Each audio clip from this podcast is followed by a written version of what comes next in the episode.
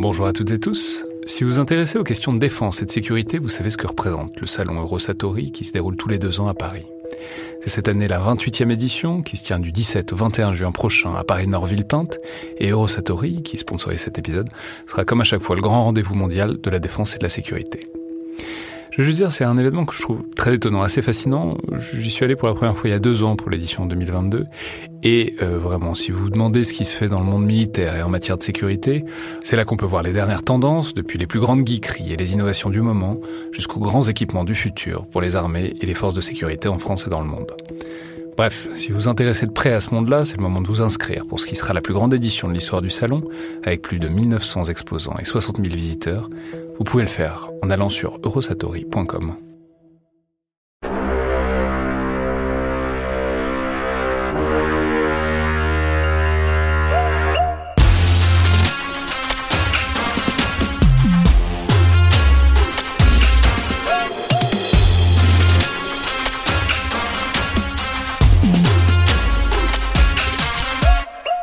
à toutes et tous et bienvenue dans le Collimateur, le podcast consacré aux questions de défense et aux conflits armés.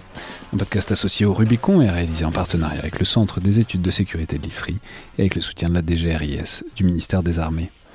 Je suis Alexandre Jublin et aujourd'hui pour parler du combat et de la guerre en milieu urbain, euh, de ses logiques et de ses savoir-faire, j'ai le plaisir de recevoir le colonel Pierre Santoni, commandant de l'école d'état-major qui forme les officiers de l'armée de terre, destinés à servir en état-major comme son nom l'indique, aussi et surtout grand spécialiste du combat urbain, puisque vous avez euh, dirigé le Sanzub de Sissonne, c'est-à-dire le centre d'entraînement au combat en zone urbaine qui se trouve donc à Sissonne en Picardie, et vous avez également publié une remarquable somme sur le sujet en 2016 aux éditions Pierre de Taillac, L'ultime champ de bataille, combattre et vaincre en ville, écrit avec Frédéric Chameau, dont vous avez fait une version augmentée en 2019. Donc bonjour, merci beaucoup d'être là et bienvenue dans le collimateur.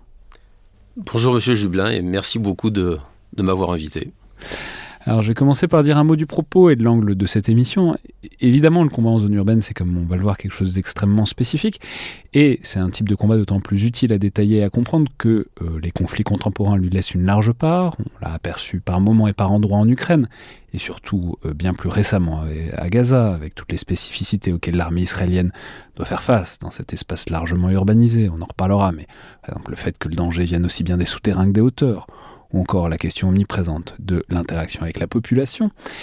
Mais euh, j'en profite euh, d'ailleurs pour dire tout de suite qu'on ne va pas commenter directement ce qui se passe à Gaza en ce moment. Vous êtes officier d'active et c'est pas votre rôle, donc on va parler du combat urbain en général, avec un certain nombre d'exemples et de cas d'études. Et à partir de là, chacun pourra faire les parallèles et tirer les réflexions qu'il souhaite. Plus largement, ça me paraît important parce que même si c'est un type de combat très particulier, je l'ai dit, en faisant le bilan, on se rend compte que c'est un exercice auquel se confrontent les armées régulièrement à l'échelle du XXe et du XXIe siècle, et en particulier depuis la fin de la guerre froide. Alors on peut penser par exemple à Sarajevo, Grozny, Fallujah, Mossoul, même si c'est pas nécessairement ce qui est le plus dimensionnant, disons, dans le modèle de force ou dans l'entraînement des armées occidentales. Et euh, c'est une réflexion qu'on rencontre en fait assez régulièrement cette idée qu'il faudrait remonter en puissance dans le combat urbain, que ce sont des compétences qui ne sont pas assez développées ou pas assez généralisées, et il faudra voir donc pourquoi et comment euh, ça pourrait se faire. Alors, première remarque, mais c'est comme ça que s'ouvre le livre, puisque vous notez que même si tout au long de l'histoire on s'est très souvent battu pour et autour des villes, et évidemment il y a autant de sièges, euh, enfin il y a des sièges depuis euh, les débuts de la guerre, mais dans le fond, se battre dans la ville, c'est pas si ancien, et notamment c'est quelque chose qui selon vous se généralise euh, au XXe siècle. Oui, tout à fait. Quand on a, avec Frédéric Chameau, quand on a voulu poser un peu par, par écrit ce qu'on faisait finalement un peu tous les jours, notre travail, il était instructeur au, au centre d'entraînement aux actions en zone urbaine, et moi j'en étais le chef de corps on a commencé un petit peu à faire une recherche un petit peu historique. Et je, le dis pour, pour vos auditeurs, je ne me prétends pas historien et, ne souhaite pas, pas être vu comme tel. Je suis officier, et je m'intéresse à la tactique. Et tout officier qui s'intéresse à la tactique, forcément, recherche un éclairage dans l'histoire. Et donc on a, on a cherché un éclairage dans l'histoire. Alors bien sûr, il y, a des, il y a presque des mythes fondateurs j'allais dire, un des grands mythes fondateurs de, de, la Grèce, et je pourrais presque dire de l'Occident, c'est la guerre de Troie. Et d'ailleurs, vous voyez que ça nous a d'emblée frappé. Il n'y a pas de combat dans Troie, ou très peu. Quand c'est dans Troie, c'est déjà plus ou moins fini. C'est déjà plus ou moins fini. C'est presque d'ailleurs, je disais, un coup des forces spéciales euh, d'Ithaque dirigé par, par, le, le, très rusé Ulysse qui fait ouvrir les portes.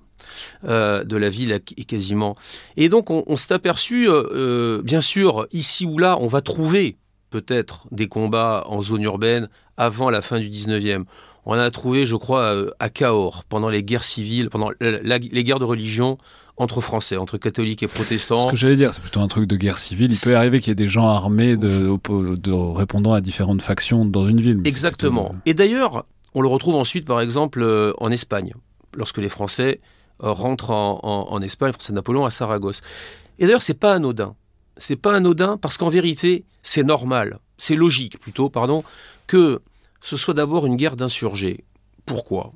Ben, À notre avis, très modestement, c'est que pour combattre à l'extérieur d'une ville, il faut être une armée organisée. Et pendant des siècles, en Occident, il faut savoir se mettre en carré, éventuellement avoir de la cavalerie, et plus tard de l'artillerie. Et ça, les insurgés, par définition, ne l'ont pas c'est l'armée d'un État qui a des soldats qui reçoivent une solde, qui s'entraînent, qui sont formés, alors vous appelez ça carré, tertios, euh, euh, phalange, etc. Mais ce sont des armées étatiques.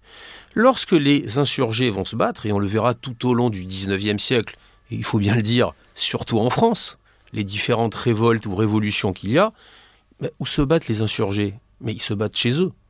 Là, où il y a de la logistique, là où ils habitent, là où il y a leur famille donc dans les rues des villes, parce que on le voit bien quand même au 19e, bien les, classes qui se révoltent, les classes, pauvres, elles habitent surtout en ville. D'ailleurs, ne pourraient-elles pourraient se révolter à l'extérieur? Il y a eu des jacqueries, il y a eu des révolutions, elles sont souvent écrasées, car les gens qui ne sont pas des soldats armés, équipés, entraînés, ne peuvent pas combattre en pleine face à une armée qui, elle-même a, ses moyens de le faire.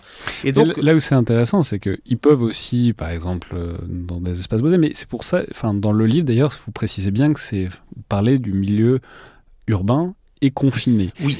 Et c'est intéressant parce que du coup, ça, ouvre même à euh, des espaces qui ne sont pas une ville telle qu'on l'entend, mais typiquement, c'est la Green Zone en Afghanistan, c'est-à-dire ces fonds de vallée avec euh, beaucoup de verdure, des, des, fermes renforcées. C'est des canaux, pas le centre, c'est pas le centre-ville c'est pas le centre de Manhattan.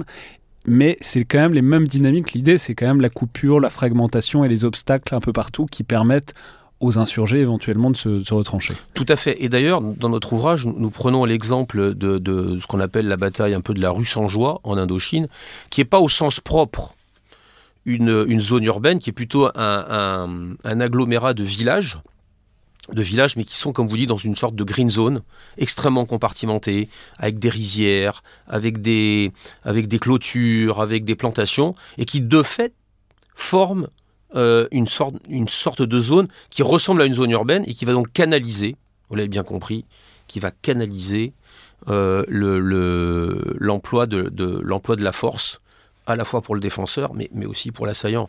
Et, on retrouve un peu d'ailleurs cette idée de canalisation. Moi, je, n'ai pas, je n'ai pas cette prétention-là, mais on a souvent dit que Haussmann avait ouvert les boulevards de Paris pour que la cavalerie puisse charger. Moi, je, n'ai pas trouvé, peut-être que quelqu'un sera, capable de nous le dire, mais il y a en tout cas cette idée que plus la zone est compartimentée, plus elle est confinée, et plus une armée régulière a du mal à déployer sa force, sa cavalerie, sa puissance de feu, sa mobilité. Et donc, en soi, en soi, cette zone confinée fait usage de protection. Dans un autre ouvrage, j'ai décrit ce que j'appelle le triangle tactique. C'est-à-dire qu'il y a euh, une partie agression, une partie mobilité et une partie protection. Eh cette zone urbaine, je pense qu'à la fin du 19e siècle, elle apparaît nettement en tactique comme une nouvelle forme de protection, même si on va voir qu'il va falloir quand même un peu de temps pour que ça soit formalisé. Ça ne va pas apparaître tout de suite. Mais on commence à le voir, notamment, je pense, euh, lorsqu'on voit la, fameuse semaine sanglante lors de la Commune de Paris, où là on est quand même dans un combat en, zone urbaine qui commence à avoir un petit peu les caractéristiques du combat d'aujourd'hui. Mais alors justement, donc entrons euh, davantage dans les spécificités les dangers particuliers euh, de cette zone urbaine.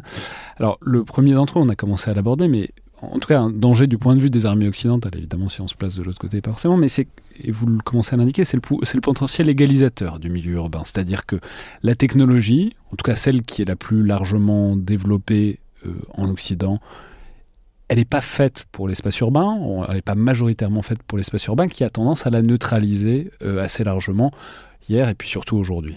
Je, dirais que les progrès techniques de la construction ont rendu les villes de plus en plus sûres, de plus en plus solides. Je veux dire, sous les Romains, il était facile de mettre le feu à une ville. Bien qu'on n'en connaisse pas les circonstances exactes, il n'a pas été très difficile aux Russes de mettre le feu à Moscou pour en chasser euh, Napoléon. Aujourd'hui, une ville moderne, euh, elle n'a pas été conçue en soi pour résister à la technologie des armes. Une bombe finit toujours par passer. Mais la qualité des matériaux, la qualité du béton, de l'acier, du mobilier urbain, fait qu'en soi, elle représente euh, une forme de protection pour le défenseur ou, un obstacle pour, euh, pour l'assaillant.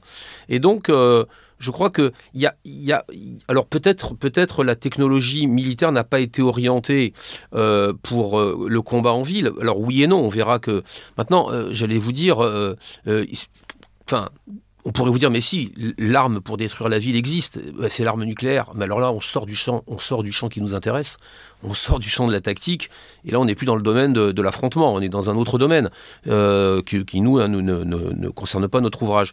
Donc, je crois qu'effectivement, c'est pas que la technologie euh, militaire n'est pas adaptée à la ville, c'est que la ville en soi, les progrès de la ville sont devenus, euh, on, fait des, des cités d'aujourd'hui en soi presque de véritables citadelles.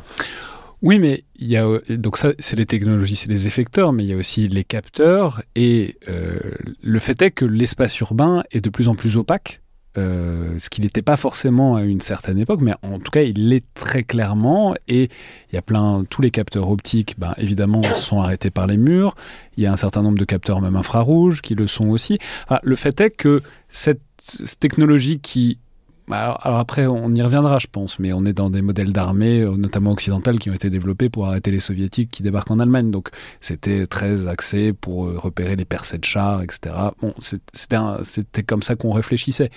Mais le fait est que ces capteurs-là, qui sont faits pour repérer des chars à 20 km, euh, c'est pas forcément le truc le plus idoine pour repérer quelqu'un qui, qui est en dessous d'un pas de fenêtre, quoi. tout à fait. Euh, il, est évident que pour l'instant, pour l'instant, les capteurs qui sont si performants en zone ouverte, et on le voit, on le voit tous les jours, hein, on parle même de transparence du champ de bataille, sur laquelle d'ailleurs il faudrait sans doute revenir, mais c'est quand même en partie vrai. Il est vrai qu'aujourd'hui, pour l'instant, on n'a pas de capteurs qui voient à travers les murs. Alors je dis pour l'instant parce qu'il y a quand même de gros progrès qui sont faits en la matière et que et peut-être on verra déboucher dans quelques années. Euh. mais il est, il est évident que pour l'instant, on se retrouve avec euh, une difficulté, et c'est ça qui fait la force du défenseur, c'est que oui, le défenseur peut se cacher, peut se dissimuler pendant un certain moment en zone urbaine, soit à l'intérieur des bâtiments, soit sous les bâtiments. Et que cette difficulté à être décelée, ben, c'est quand même un avantage énorme au combat.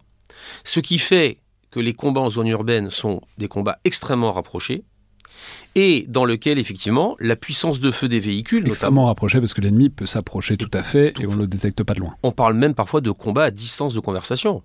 Euh, il y a des combats en zone urbaine où on se, on se tire dessus d'une pièce à l'autre. Et effectivement, pour l'instant, on n'a pas encore inventé des engins capables de grimper dans les escaliers, capables de fouiller des, des, des, des pièces ou de descendre dans des tunnels. Mais l'instant, car avec euh, le développement assez récent, même si on travaille quand même dessus depuis facilement 15 ou 20 ans, de certains, de certains engins inhabités, que ce soit des mini-drones, que ce soit des robots, que ce soit des caméras qui peuvent se déplacer. On a même des caméras, euh, des, systèmes qu'on peut coller contre un mur et qui permettent de donner une image thermique qui n'est pas forcément parfaite, mais, mais qui progresse.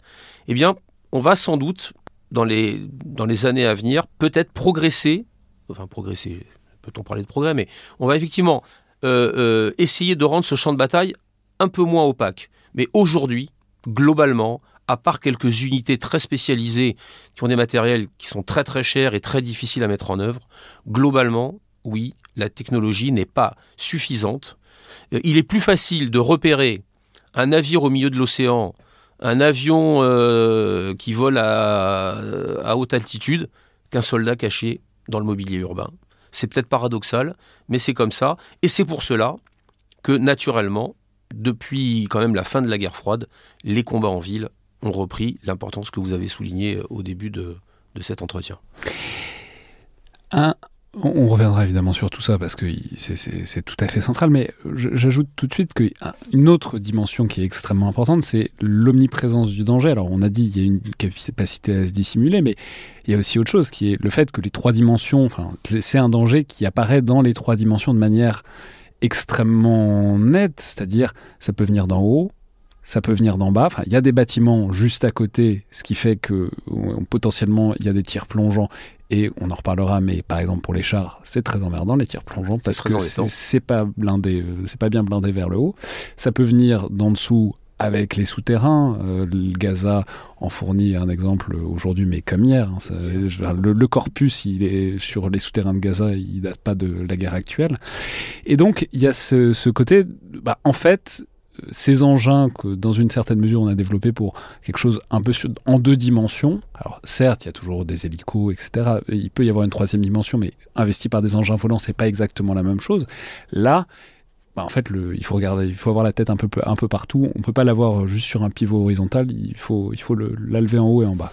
C'est pour ça que ce qu'on dit avec euh, Frédéric Chameau dans notre ouvrage, c'est que plus qu'ailleurs, en tout cas en ce moment, car je pense qu'il faut vraiment rester euh, assez humble et assez, on se dire, la guerre évolue tellement vite en ce moment. C'est encore l'endroit où il y a des duels. C'est encore l'endroit où il y a des hommes qui s'affrontent et dans des endroits où les, les, armements, voilà, on peut, nous on a parlé de pouvoir égalisateur de la technologie, parce qu'effectivement on peut tirer un char à 50 mètres, à 20 mètres, vu des images, parfois on tire des, des, roquettes tellement, tellement près que certaines ne dépotent même pas. Euh, et effectivement, c'est vraiment le combat de l'homme. ne dépotent même pas, c'est-à-dire ne sortent même pas. C'est-à-dire que des fois, leur, système d'armement, et vous avez certains modèles dont, qui, qui, ont un système d'armement là, le projectile doit être armé en, sortie de, en sortie de tube. Il n'a pas le temps de s'armer, et donc la roquette frappe ou le missile frappe sans, sans dépoter, quoi, sans exploser. Bon, c'est, c'est, ça peut arriver. Et donc, euh, vous avez donc cette, cette, cette difficulté, euh, mais, mais qui se transforme du coup en un véritable duel. Donc c'est une bataille d'hommes. Et alors moi, ce qui m'avait frappé, quand je suis arrivé à Sissonne, quand j'ai pris le commandement du, du Sanzub, dont le Sanzub, c'est le 94e régiment d'infanterie, je, je le dis avec beaucoup de plaisir, hein, le régiment de la garde.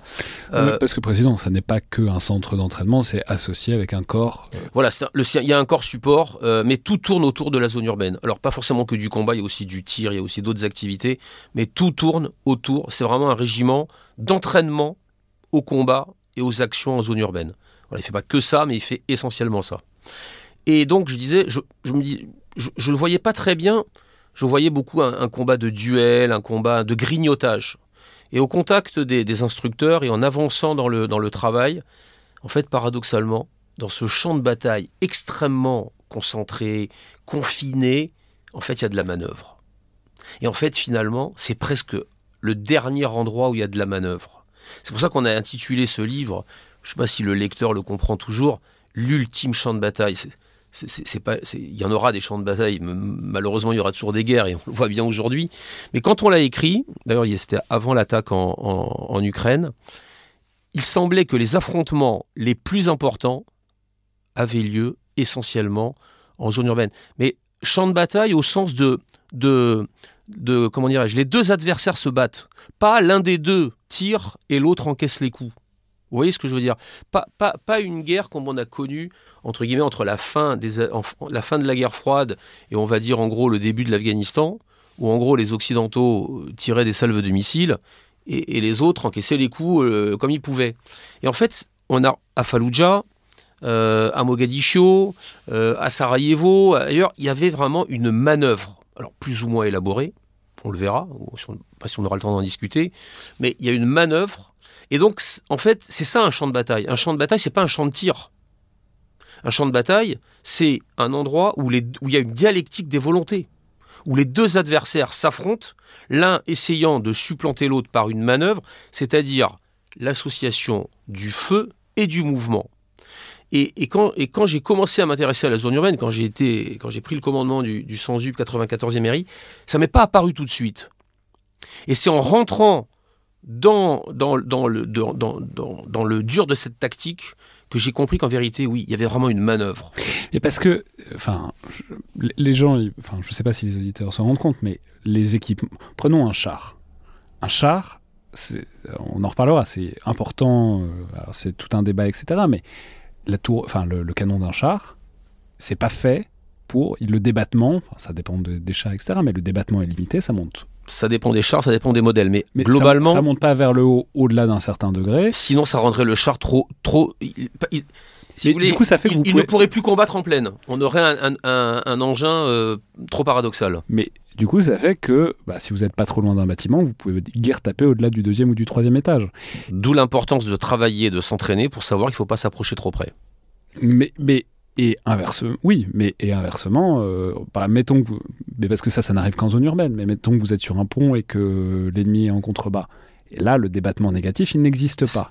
Donc, on est vraiment dans des problématiques d'angle, mais c'est très bête, mais qui sont assez uniques dans le milieu urbain. Alors, oui et non. Oui et non. Euh, en vérité, aucune arme, aucune arme ne peut répondre à toutes les menaces. Et le fondement de la manœuvre, c'est bien la combinaison des effets interarmes. C'est-à-dire que euh, même, même en plaine, un char ne peut pas tout faire. Il ne peut pas fouiller un bois. Il ne peut pas traverser une rivière facilement. Par contre, il peut faire des choses. Il peut tirer à longue distance, il peut engager à 4000 mètres, il peut engager en roulant. L'infanterie a des qualités qui lui sont propres et des défauts et des faiblesses qui lui sont propres. Eh bien, c'est la combinaison de toutes ces armes, infanterie, artillerie, génie et puis les chars qu'on appelle souvent la cavalerie, qui va faire la manœuvre. Si vous voulez, on on ne cherche pas une arme absolue. Et le génie du chef tactique, c'est d'organiser cette manœuvre pour que les qualités de chaque arme, de chaque arme au sens à la fois de chaque arme, le fusil, le, char, le canon, et aussi de chaque arme, l'infanterie, la cavalerie, le génie, l'artillerie, soient exploitées au mieux. C'est-à-dire qu'on optimise ces qualités et on, garde les défauts le plus bas possible. Et donc c'est cette, cette combinaison interarmes qui va l'emporter. Et la caractéristique de la zone urbaine, c'est que cette combinaison interarmes, elle doit descendre au plus bas niveau. On estime aujourd'hui, dans la, doctrine française, on parlera de détachement interarmes. C'est-à-dire que en, zone ouverte, on va faire ce qu'on appelle un sous-groupement interarmes on va le faire autour, on va dire autour de ce qu'on appelle avant une compagnie ou un escadron. C'est-à-dire à peu près au moins 150 euh, soldats, voire plus, avec une dizaine d'engins blindés, une quinzaine, sur lesquels on va agglomérer du génie, de l'artillerie, etc. Alors que dans, dans le combat en zone urbaine, et, ça c'est apparu particulièrement, par exemple, c'est les Américains lors de la, la, bataille d'Aix-la-Chapelle, les jeunes soldats américains, 1944. Il faut imaginer une armée assez jeune, hein, qui s'est quand même aguerrie depuis qu'elle a traversé la Normandie, qui s'est aguerrie, hein, vous savez à quel prix, hein, parce qu'elle combat un adversaire qui est infiniment plus aguerri qu'elle. les jeunes soldats américains, lorsqu'ils vont être engagés à la bataille euh, d'Aix-la-Chapelle, ils vont, euh, euh, comme ça, créer des détachements, deux ou trois chars, une section d'infanterie, un, groupe du génie avec un bulldozer, un, un observateur d'artillerie qui désigne non pas des cibles à tout le bataillon, mais qui désigne des cibles que pour cette section ils vont confier le commandement de ce, ils savent pas comment l'appeler. Alors euh, souvent les Américains ils appellent un peu tout task force, hein. que ce soit un groupe de porte-avions ou une quinzaine de soldats, c'est une task force. Hein. je, le dis euh, gentiment pour nos amis américains, mais et, donc ils vont euh, ils vont comprendre qu'en fait il faut pas faire une manœuvre forcément de division, mais peut-être une série de manœuvres de détachement interarmes. Et, et ce système-là, eh bien, il va être conservé. D'ailleurs, vous allez revoir, les Américains vont le reprendre à Fallujah. Je dis Fallujah en 2004. En 2004. Je dis souvent, encore une fois, c'est Fallujah, rappelons simplement, c'est pas le truc initial, c'est pas la conquête de Fallujah, c'est ensuite il y a une réelle résistance il y a une réelle résistance. il faut reprendre la ville. Il faut reprendre la ville. D'ailleurs, il y a une première tentative qui, est, assez, assez maladroite. Et ensuite, les Américains vont se reprendre et là, ils vont carrément replanifier complètement l'attaque de la ville dans laquelle des groupes qui étaient des groupes de résistance irakiens qui n'étaient pas apparus lors de l'offensive classique se sont regroupés et sont prêts à se battre. Cette bataille de Fallujah, je crois qu'on peut dire qu'elle a, elle a beaucoup marqué les armées occidentales.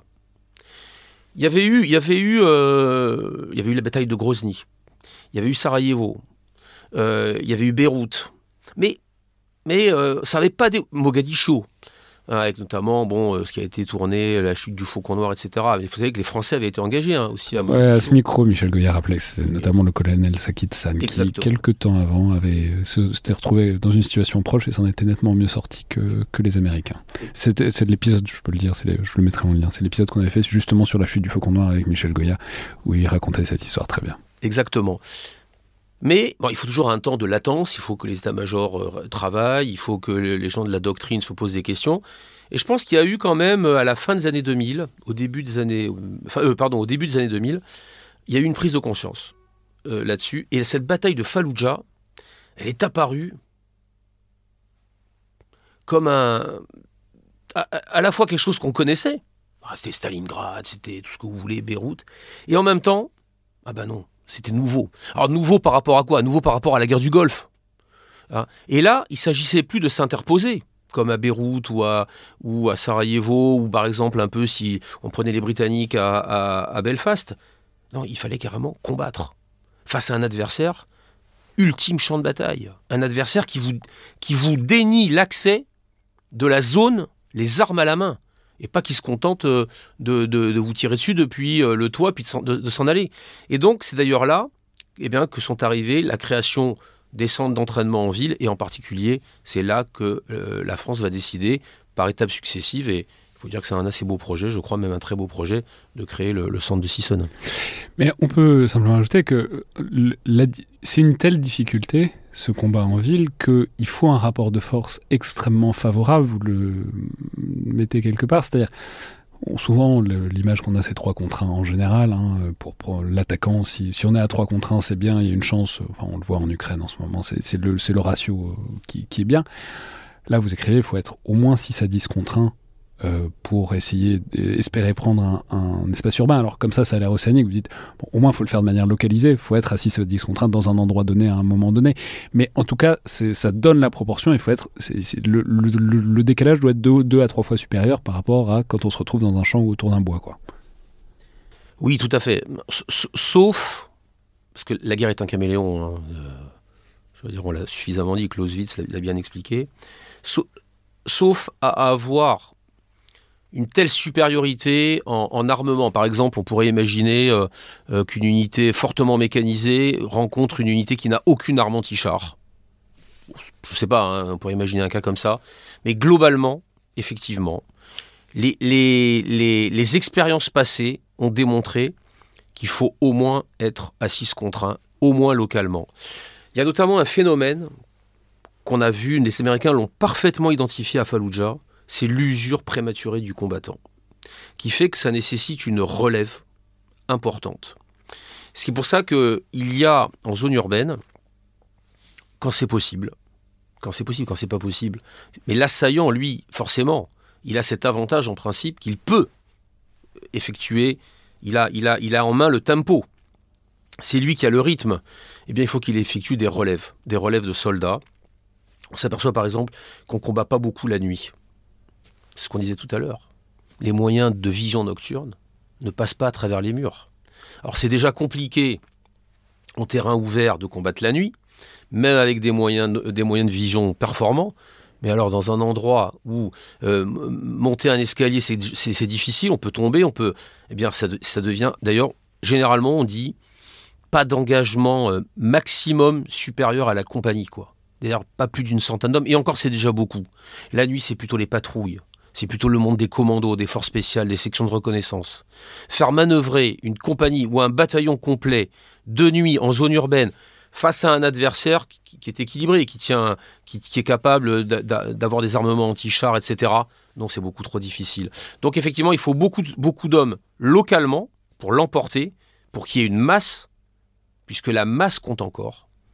Je dis souvent que en zone urbaine, la quantité est une qualité. Et en plus, il faut une relève des unités.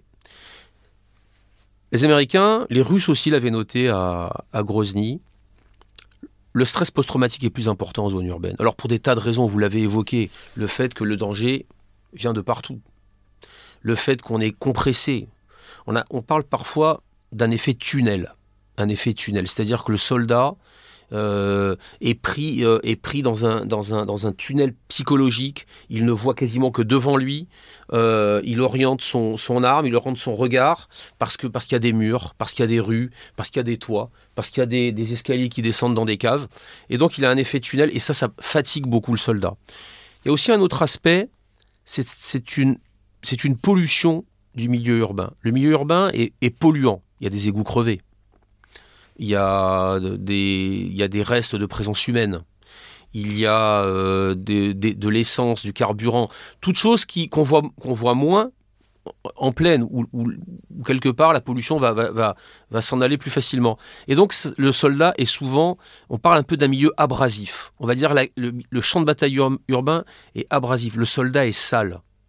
Euh, euh, les Russes disaient qu'il fallait qu'ils aillent se laver avant de retourner au combat à Grozny. Je ne sais pas si, si dans les combats récents qu'ils ont menés, ils ont pu le faire, parce que le soldat est, est, est, est plein d'une pourriture, d'une saleté qui, qui, qui, provoque un peu le stress post-traumatique. Le, le, combat en campagne n'est pas avare de boue et de... Oui, mais finalement, je, si vous me permettez l'expression, c'est une saleté naturelle.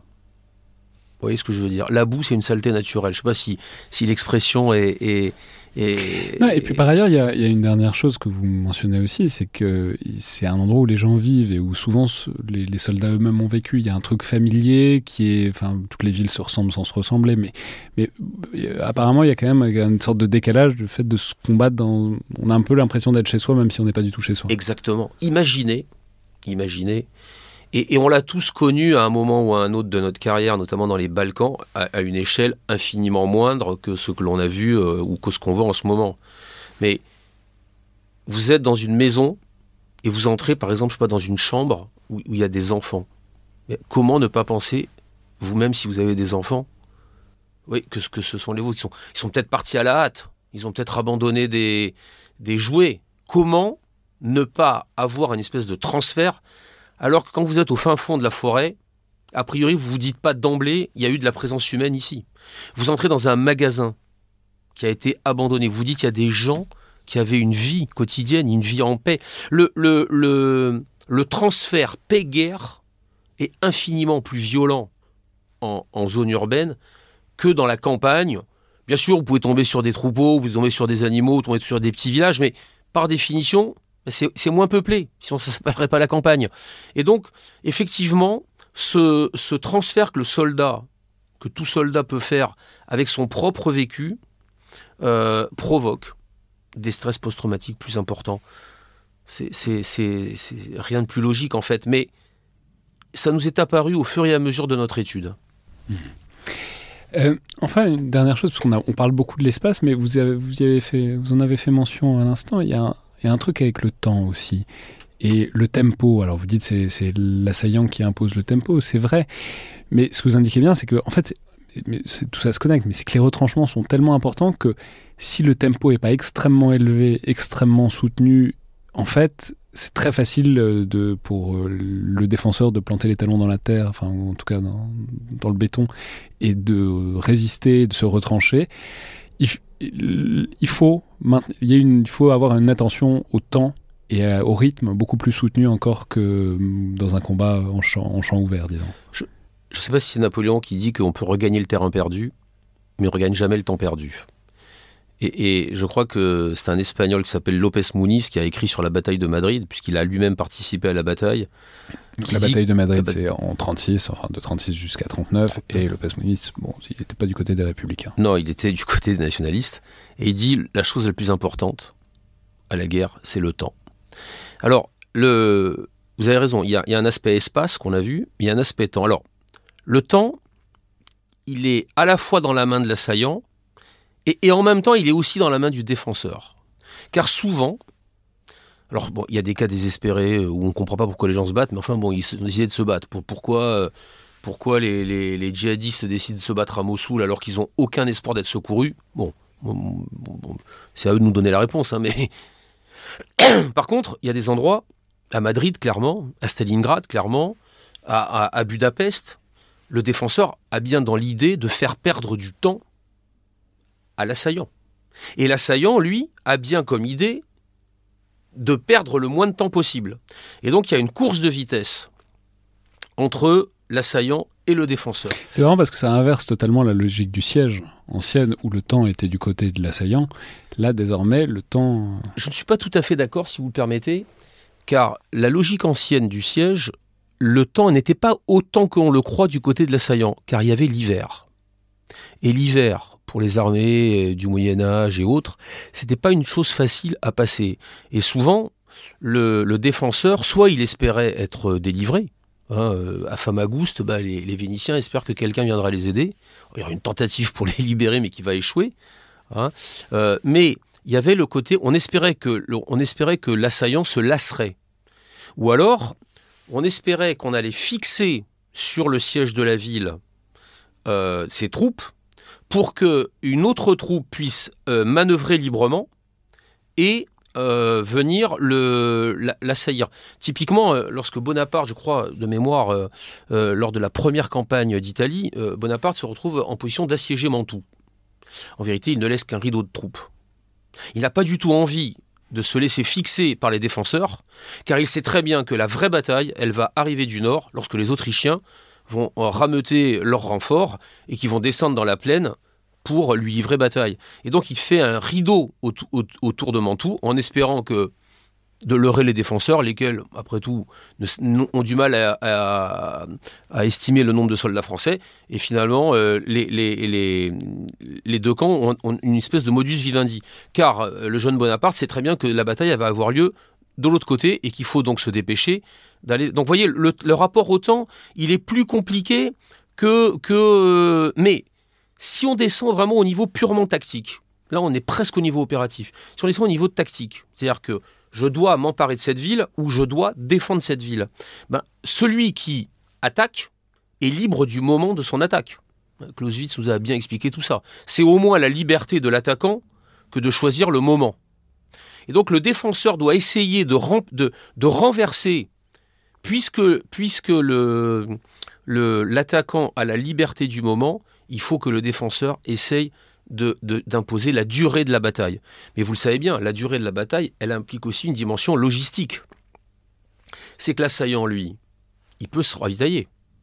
Il peut euh, relever ses, soldats. Il peut euh, changer ses munitions. Il peut soigner ses blessés. Alors que le défenseur, par définition, il est encerclé. D'ailleurs, le principe de base. Par définition, et en même temps, vous l'indiquez, enfin, on en reparlera, je pense, mais euh, vous l'indiquez, le secret pour qu'une attaque urbaine fonctionne, c'est il faut, il faut couper la ville. Il faut lancer. Si, si on coupe pas le, le, ravitaillement de la ville, c'est euh, les soviétiques à Stalingrad, c'est enfin, mais tous les exemples. Les nationalistes à Madrid. Absolument toujours. S'il y a une ligne euh, de, ravitaillement. en fait, ça marche pas. Je, vois que vous avez très bien lu mon livre, Monsieur Jubelin, merci. C'est un excellent livre. Je, je, je dis toujours à mes stagiaires, à mes élèves, vous n'avez qu'une seule chose à retenir si vous êtes l'assaillant euh, d'une zone urbaine, bouclage ratissage. Vous pouvez quitter la salle. Non, ils la quittent pas parce que ils sont disciplinés, ils m'écoutent jusqu'à la fin. On en parlera. Il y, aura, il y a deux trois trucs ensuite sur euh, comment ratisser.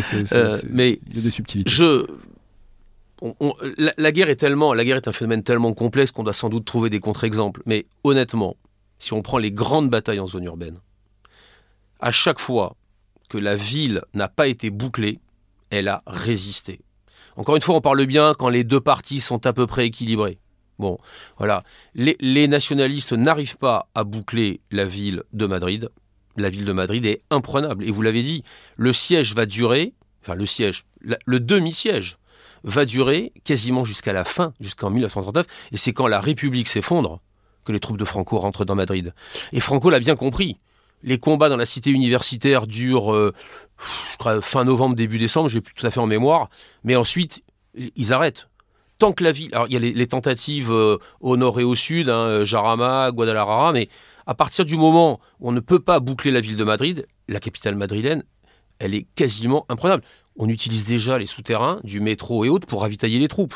À Stalingrad, pour moi, c'est, pour moi, c'est vraiment un mystère que les Allemands Stalingrad, rappelons, la ville. rappelons que c'est un truc. euh, mais oui, le- le- les, les premières images du Stalingrad de Jean-Jacques Hano le montrent extrêmement bien. Mais c'est étonnant. Stalingrad, c'est vraiment adossé à une rivière.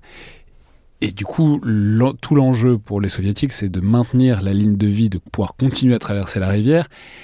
L'enjeu pour euh, les nazis, enfin pour les Allemands, ça aurait dû être de se servir en plus de cette coupure humide qu'était la rivière pour complètement encercler cette ville qu'était Stalingrad, à partir de quoi ça aurait pris euh, deux semaines ou deux mois ou plus, mais ça, ça, aurait fini par tomber. Et là, en fait, le fait qu'ils continuent à pouvoir passer euh, à travers cette coupure humide, qu'ils puissent continuer à ravitailler, c'est ça qui a maintenu Stalingrad en vie. C'est d'autant plus incompréhensible. Et soit dit en passant, je, je- dis maintenant parce que vous le dites, on se demandera peut-être pourquoi on ne parle pas de tente. Stalingrad apparaît à bien des égards comme l'archétype de la bataille urbaine. Et vous indiquez bien dans le livre que c'est pas tant une bataille urbaine que ça, puisque en fait c'est pas tant dans la ville qu'elle va jouer. Elle va jouer sur d'abord la capacité à, en- à l'encercler ou pas, mais donc pas dans la ville. Et ensuite la victoire des soviétiques, elle va pas être dans la ville, ça va être l'opération Uranus qui va couper les arrières des nazis. Donc ça va être encore une fois hors de la ville. Dans la ville, ben c'est il y a beaucoup de morts, hein, c'est il y a sûr. beaucoup mais- de morts, mais c'est pas là que se fait la, la décision. Tout à fait. Moi, ce qui m'a beaucoup frappé, euh, en tout cas, bon, des sources qu'on a pu qu'on a pu voir, hein, euh, euh, on- sait que les Allemands ont étudié la bataille de Madrid. Ils étaient présents. Ils étaient présents, plus ou moins près des, des Espagnols, mais ils étaient présents. Il y avait notamment du côté, du côté soviétique, il y avait notamment Alexandre Rodmitsev qui commande, je crois, la 13e division de la garde à Stalingrad, qui est, lui, présent du côté des républicains en, en 39, en 36. Hein, on l'appelait, je crois, Capitaine Pablito. Dans, ils avaient tous des surnoms dans, euh, les conseillers soviétiques auprès des troupes républicaines. Et donc, les deux adversaires ont bien vu que ce qui fait la victoire, la- enfin la victoire, en tout cas, ce qui fait la longue défense de Madrid, faut, aussi noter que les, républicains étaient commandés, avaient un chef d'état-major qui s'appelle Vicente Roro, qui est un type tout à fait extraordinaire, euh, qui est sans doute un, des plus grands tacticiens de ce siècle, hein, euh, chef d'état-major euh, de- de- des troupes républicaines et qui, finira sa vie en, Amérique du Sud en exil. Et tout à la fin de sa vie, il aura le droit de rentrer parce qu'il est respecté par ses adversaires franquistes. Il aura le droit de rentrer à condition de, rester dans son coin, mais quand même. Et, donc je disais que les deux, ces deux, les Allemands et les Soviétiques, ont vu euh, euh, pourquoi Madrid tient si longtemps. Et, je ne sais pas pourquoi, alors peut-être euh, n'avons-nous pas trouvé toutes les sources, mais est-ce que, est que Paulus n'a- n'aurait pas eu l'idée de quand même d'abord de contourner? Est-ce qu'il a manqué d'infanterie? Je, je ne sais pas. Les assauts frontaux contre l'usine de tracteurs. euh, c'est pas ce qui est le manque d'infanterie, c'est pas ce qui caractérisait les Allemands à Stalingrad, parce qu'ils ont engagé 8 ou 10 divisions quand même, oui, donc il y, a- oui, il y- bah oui. il y avait un peu du Et- peuple. Quoi. Et puis les, les attaques frontales contre la- la- l'usine de tracteurs, ce qu'on appelle le- la côte 104, le Kourgan de Mamaïev, je, je, tactiquement ça s'explique pas. Alors après il y a peut-être d'autres considérations qui nous échappent. Et, on voit bien comment les, soviétiques, eux, euh, comprennent qu'il faut tenir, gagner du temps euh, sur cette rive, comme vous l'avez dit. On voit dans le film euh, de Jean-Jacques Hano, on voit le ravitaillement. hein. Je pense que, je ne sais pas si c'est tout à fait à peu près comme ça, mais en tout cas, ça symbolise bien. Les Russes, en permanence, en permanence, se, relaient. Quand on lit le, livre de Tchouikov, hein, il entend tirer. Tchouikov est donc le, général qui commande euh, euh, la- la- la- l'armée euh, soviétique qui est sur la rive sur la rive où sont les Allemands. hein. Donc parce que chez, les, soviétiques, une armée c'est plus petit qu'une armée qu'une armée allemande. Donc en fait, il commande un- en fait un gros corps d'armée. Il commande le secteur de Stalingrad qui est chargé de tenir. Il entend les tirs à quelques centaines ou dizaines de mètres de son PC. Il comprend qu'il doit tenir à tout prix, que de toute façon, tant qu'il est de ce côté-là de la rive, il sera ravitaillé, on évacuera au mieux ses blessés et, il recevra des troupes. Il y a parfois des régiments qui, sont détruits dans la journée, dans la journée même. Je ne comprends pas comment les Allemands s'acharnent. En plus, alors là, on parlait de zones compartimentées, en voilà une. Vous avez dans la partie où il y a les usines, c'est-à-dire les friches industrielles sont probablement les, zones les plus difficiles d'accès à une armée euh, aujourd'hui, et encore plus en 1942, où les moyens génies euh, euh, étaient difficiles, étaient, étaient moins perfectionnés. Tout ce qui est rail, tout ce qui est clôture, tout ce qui est bâtiment, tout ce qui est cheminée, c'est très difficile à, détruire. Moi, j'ai eu l'occasion de faire des entraînements, notamment euh, dans, des gares désaffectées quand j'étais au 152e mairie à Colmar. On avait fait un entraînement dans une gare désaffectée du côté de Chalon. En dehors de tout combat, c'est déjà une friche qui est dangereuse pour les soldats en termes d'accidentologie. Rien que ça. Rien que ça. Vous voyez, alors en plus, vous imaginez quand c'est piégé, quand on vous tire dessus, etc. Bon, donc effectivement, les Allemands n'ont pas pris Stalingrad.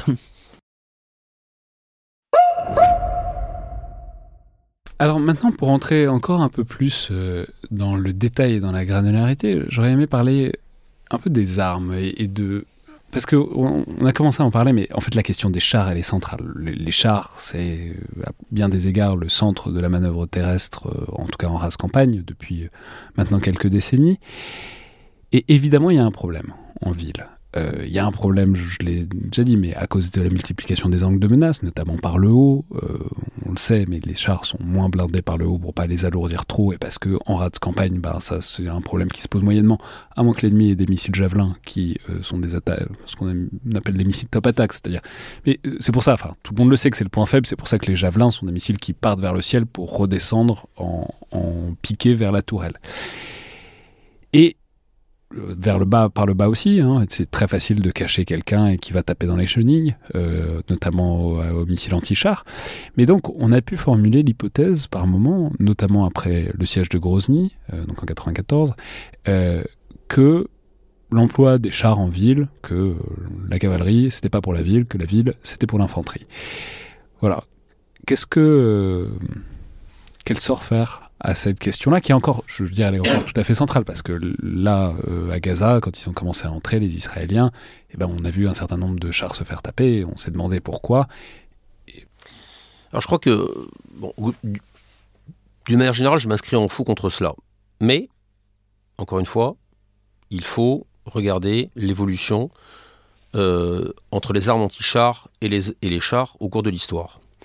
Euh, il est certain que il y a des moments où, euh, en dehors de toute tactique, il y a des moments, l'arrivée du, lance-roquette anti-char, appelez-le bazooka, Panzerfaust, etc., ce que vous voulez, donne un avantage aux fantassins.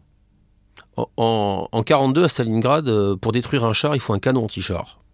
C'est pas facile c'est pas facile, c'est lourd, les, les, soldats sont pas protégés, ils sont à plusieurs. Euh, mais, les chars sont obligés de se mettre à l'arrêt pour tirer.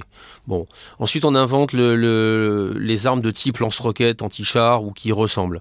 Et puis ensuite les chars sont de plus en plus protégés. Et puis les chars, à un moment donné, peuvent tirer des fumigènes. Aujourd'hui, vous avez des chars israéliens qui disposent du système Trophy, qui peut, sous certaines conditions, avec un certain ratio qui est pas très connu, arrêter ou détourner tout ou partie de certains projectiles. Et en même temps, vous l'avez dit, on arrive avec des projectiles qui arrivent par en haut. Donc, on a vu des chars qui sont de plus en plus protégés. Je crois qu'il ne faut pas, réduire l'affaire à un combat entre le char et le fantassin. Le char, vous savez que il y, a très longtemps, il y a très, longtemps, il y a une vingtaine d'années, j'ai écrit un petit opuscule qui s'appelle Grenadier d'assaut sur l'infanterie mécanisée. Euh, puis euh, j'en ai, euh, j'ai aussi écrit pour le journal Red, le magazine Red, deux, deux, deux hors-série dans les années 2007 sur l'infanterie mécanisée. Donc l'infanterie mécanisée, on la voit, elle est également de plus en plus alourdie. Aujourd'hui, aujourd'hui depuis maintenant pas mal d'années, mais les Israéliens notamment, mais aussi les Américains, utilisent des blindés lourds qui amènent de l'infanterie en ville, des blindés qui font 50 tonnes. L'infanterie mécanisée, rappelons en France, c'est par exemple ce qui est les fantassins qui sont à bord des VBCI. Des VBCI, par exemple. Parce que le fantassin, euh, il peut se déplacer à pied, c'est ce qu'il fait, mais euh, sur des grandes distances, c'est bien d'avoir euh, une bagnole quand même. Et là, en l'occurrence, c'est le VBCI, donc c'est un engin qui peut être diversement blindé, blindé. qui peut tirer inégalement selon comment selon on est armé. mais en tout cas qui déplace les fantassins par bon groupe pour qu'ils puissent pas être trop fatigués quand il en a besoin d'eux. Voilà, alors plus exactement, euh, parce que bon, alors là, on rentre dans des, dans des, dans, il faudrait presque une autre émission pour pour faire ça. Et puis c'est un peu parfois une querelle un peu de, de, spécialistes. Euh, on distingue souvent, euh, de manière un peu générique, c'est plus ou moins vrai, mais l'infanterie motorisée, qui est aussi sous blindage, et l'infanterie mécanisée, et je crois que c'est le, général Van Bremersch qui a commandé le 35e ERI, qui a été euh, chef d'état-major de l'armée dans les années 80, un, grand, résistant, déporté, euh, un sacré soldat, qui lui disait l'infanterie mécanisée, c'est l'infanterie qui combat embarqué et débarqué. C'est-à-dire que la protection du blindé, contre notamment l'artillerie, euh, cette protection du blindé, elle est aussi, elle est aussi commune à l'infanterie motorisée. Mais l'infanterie mécanisée, elle peut combattre pendant un certain moment, en fonction des conditions du combat, elle peut combattre embarquée. Cette infanterie mécanisée, on peut dire globalement que ce sont les Allemands qui l'ont inventé lorsqu'ils inventent le Panzer Grenadier, le grenadier blindé. Ça veut dire ce que ça veut dire, celui qui accompagne le char. Après, les engins les plus, les plus qui ressemblent à ceux d'aujourd'hui ont été créés par les, Britanniques et les Canadiens à la fin des années 40, en 1944. Ce qu'on appelle des kangaroos, qui sont des chars qui sont détourélés, on peut mettre des fantassins dedans, et qui ressemblent plus aux engins qu'on a aujourd'hui. Mais peu importe la technique. Sur le fond de la tactique, cette infanterie mécanisée, on la voit aujourd'hui en action, notamment dans les, dans, les, unités israéliennes, mais on l'a vu sur les Bradley américains euh, tout au long de la campagne en Irak. On l'a vu notamment les, Britanniques sur leurs Warrior. C'est des, engins très lourds, très chenillés, très fortement blindés, mais également armés de canons qui peuvent parfois être très importants. 30 mm, 40 mm.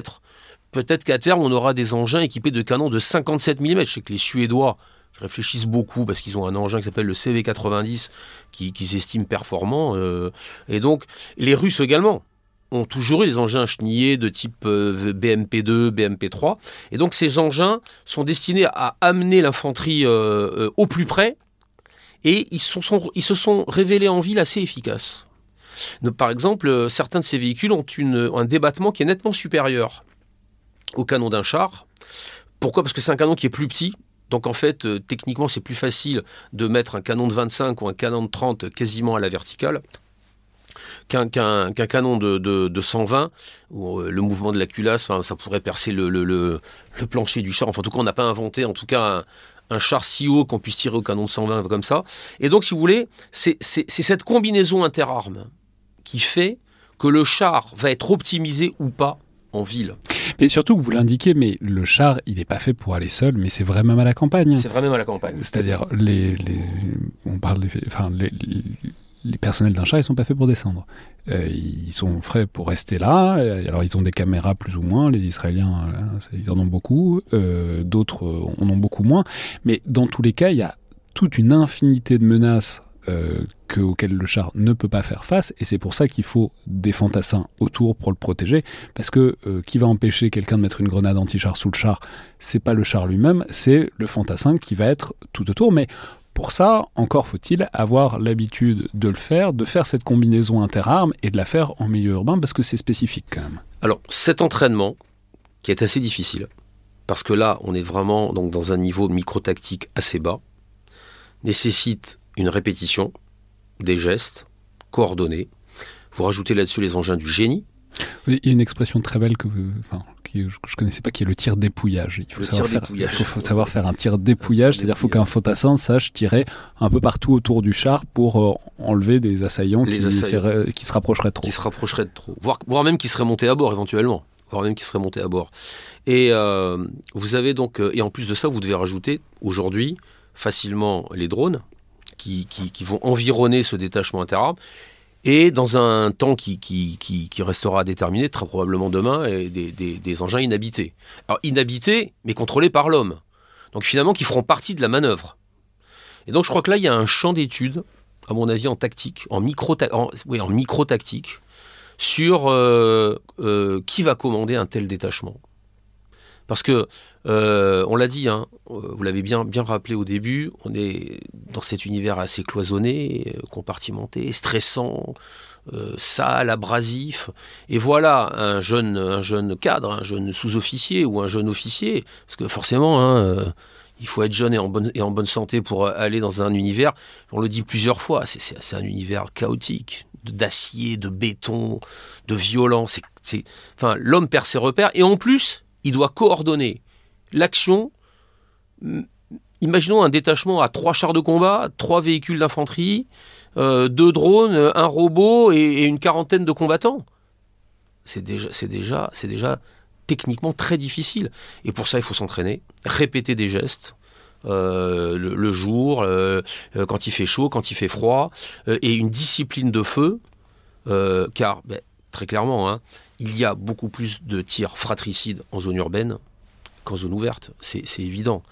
On l'a dit, on, tire à très, on tire à très courte distance sur des adversaires qui sont parfois extrêmement fugaces. Hein. Le gars, il, est à la fenêtre, il tire, il sort. bon.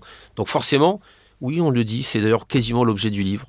C'est un combat assez classique parce qu'il y a une vraie manœuvre, et en même temps, c'est un combat extrêmement difficile. Le plus difficile sans doute. Nous, je, pense, enfin tous les spécialistes sont d'accord, on n'engage pas une troupe en zone urbaine, que ce soit pour défendre ou pour combattre, si elle n'a pas fait un entraînement préalable, mais, j'allais dire euh, très récemment.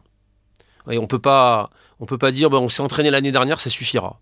Il faut refaire ses gammes en permanence parce qu'il y a des gestes qu'il faut maîtriser une ouverture d'angle, une effraction froide, une effraction chaude.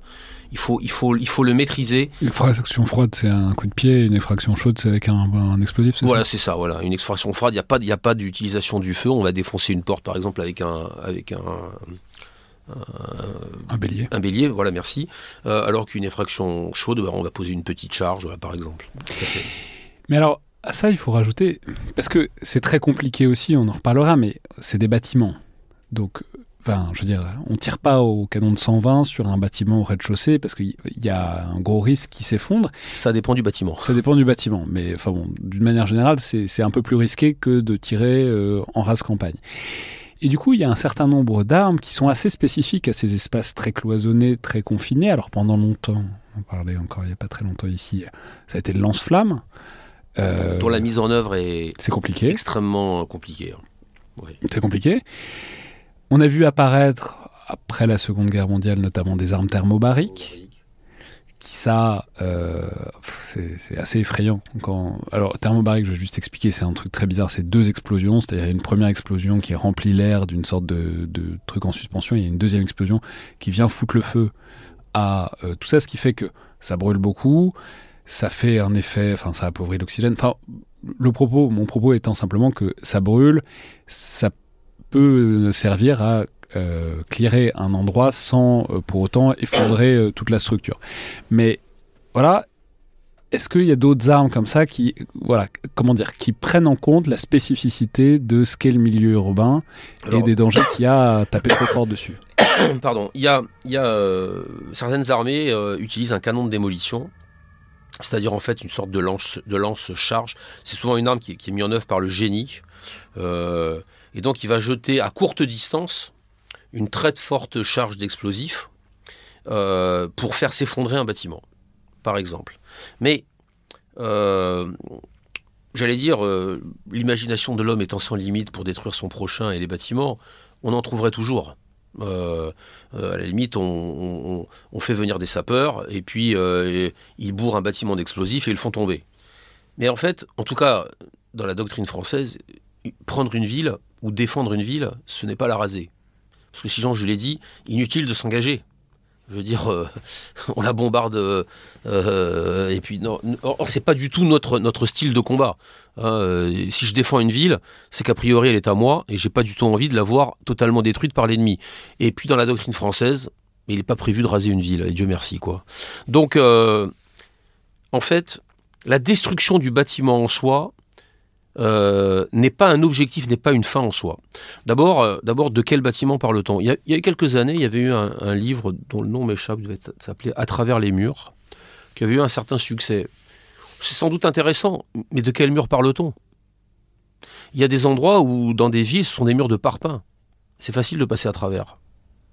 Mais dans une ville moderne, je ne connais pas bien exactement hein, les combats qui ont eu lieu à Mariupol. Mais si j'ai bien compris, c'est une ville moderne euh, et dont une partie est une zone industrielle assez impressionnante. Ah, on parle de niveau 7, sous, de 7, niveaux en dessous du, sol. Bah, vous pouvez y aller avec euh, tous les chars et toute l'artillerie que vous voulez. Vous détruirez pas, vous raserez, vous ferez pas de la ville un parking. Donc il faut rentrer. Donc le, il faut pas voir le combat en ville comme un combat de destruction de la ville, mais de saisie de la ville ou à l'inverse de défense de la ville. Et donc parfois il faut, euh, détruire un bâtiment, et parfois il ne faut pas. Et à l'inverse, le défenseur, lui, va, pouvoir utiliser toutes sortes de parades. une parade que les, que les soviétiques ont utilisée souvent à Stalingrad, et je suppose qu'aujourd'hui les, tous les camps qui défendent l'utilisent, c'est ce qu'on appelle la maison forte. Une maison forte, c'est qu'à l'extérieur, c'est un bâtiment, mais la fortification, elle a eu lieu à l'intérieur. C'est-à-dire, vous croyez avoir affaire à, une façade, euh, j'allais dire pourquoi pas d'un bâtiment haussmanien, sauf qu'à l'intérieur, les sapeurs, eux, ont bétonné, ont véritablement fait un bunker. Et on, dit qu'à Stalingrad, il y a un, sergent euh, euh, soviétique dont le nom m'échappe, qui a tenu une maison forte à l'angle d'une rue pendant plusieurs jours face à des bataillons allemands.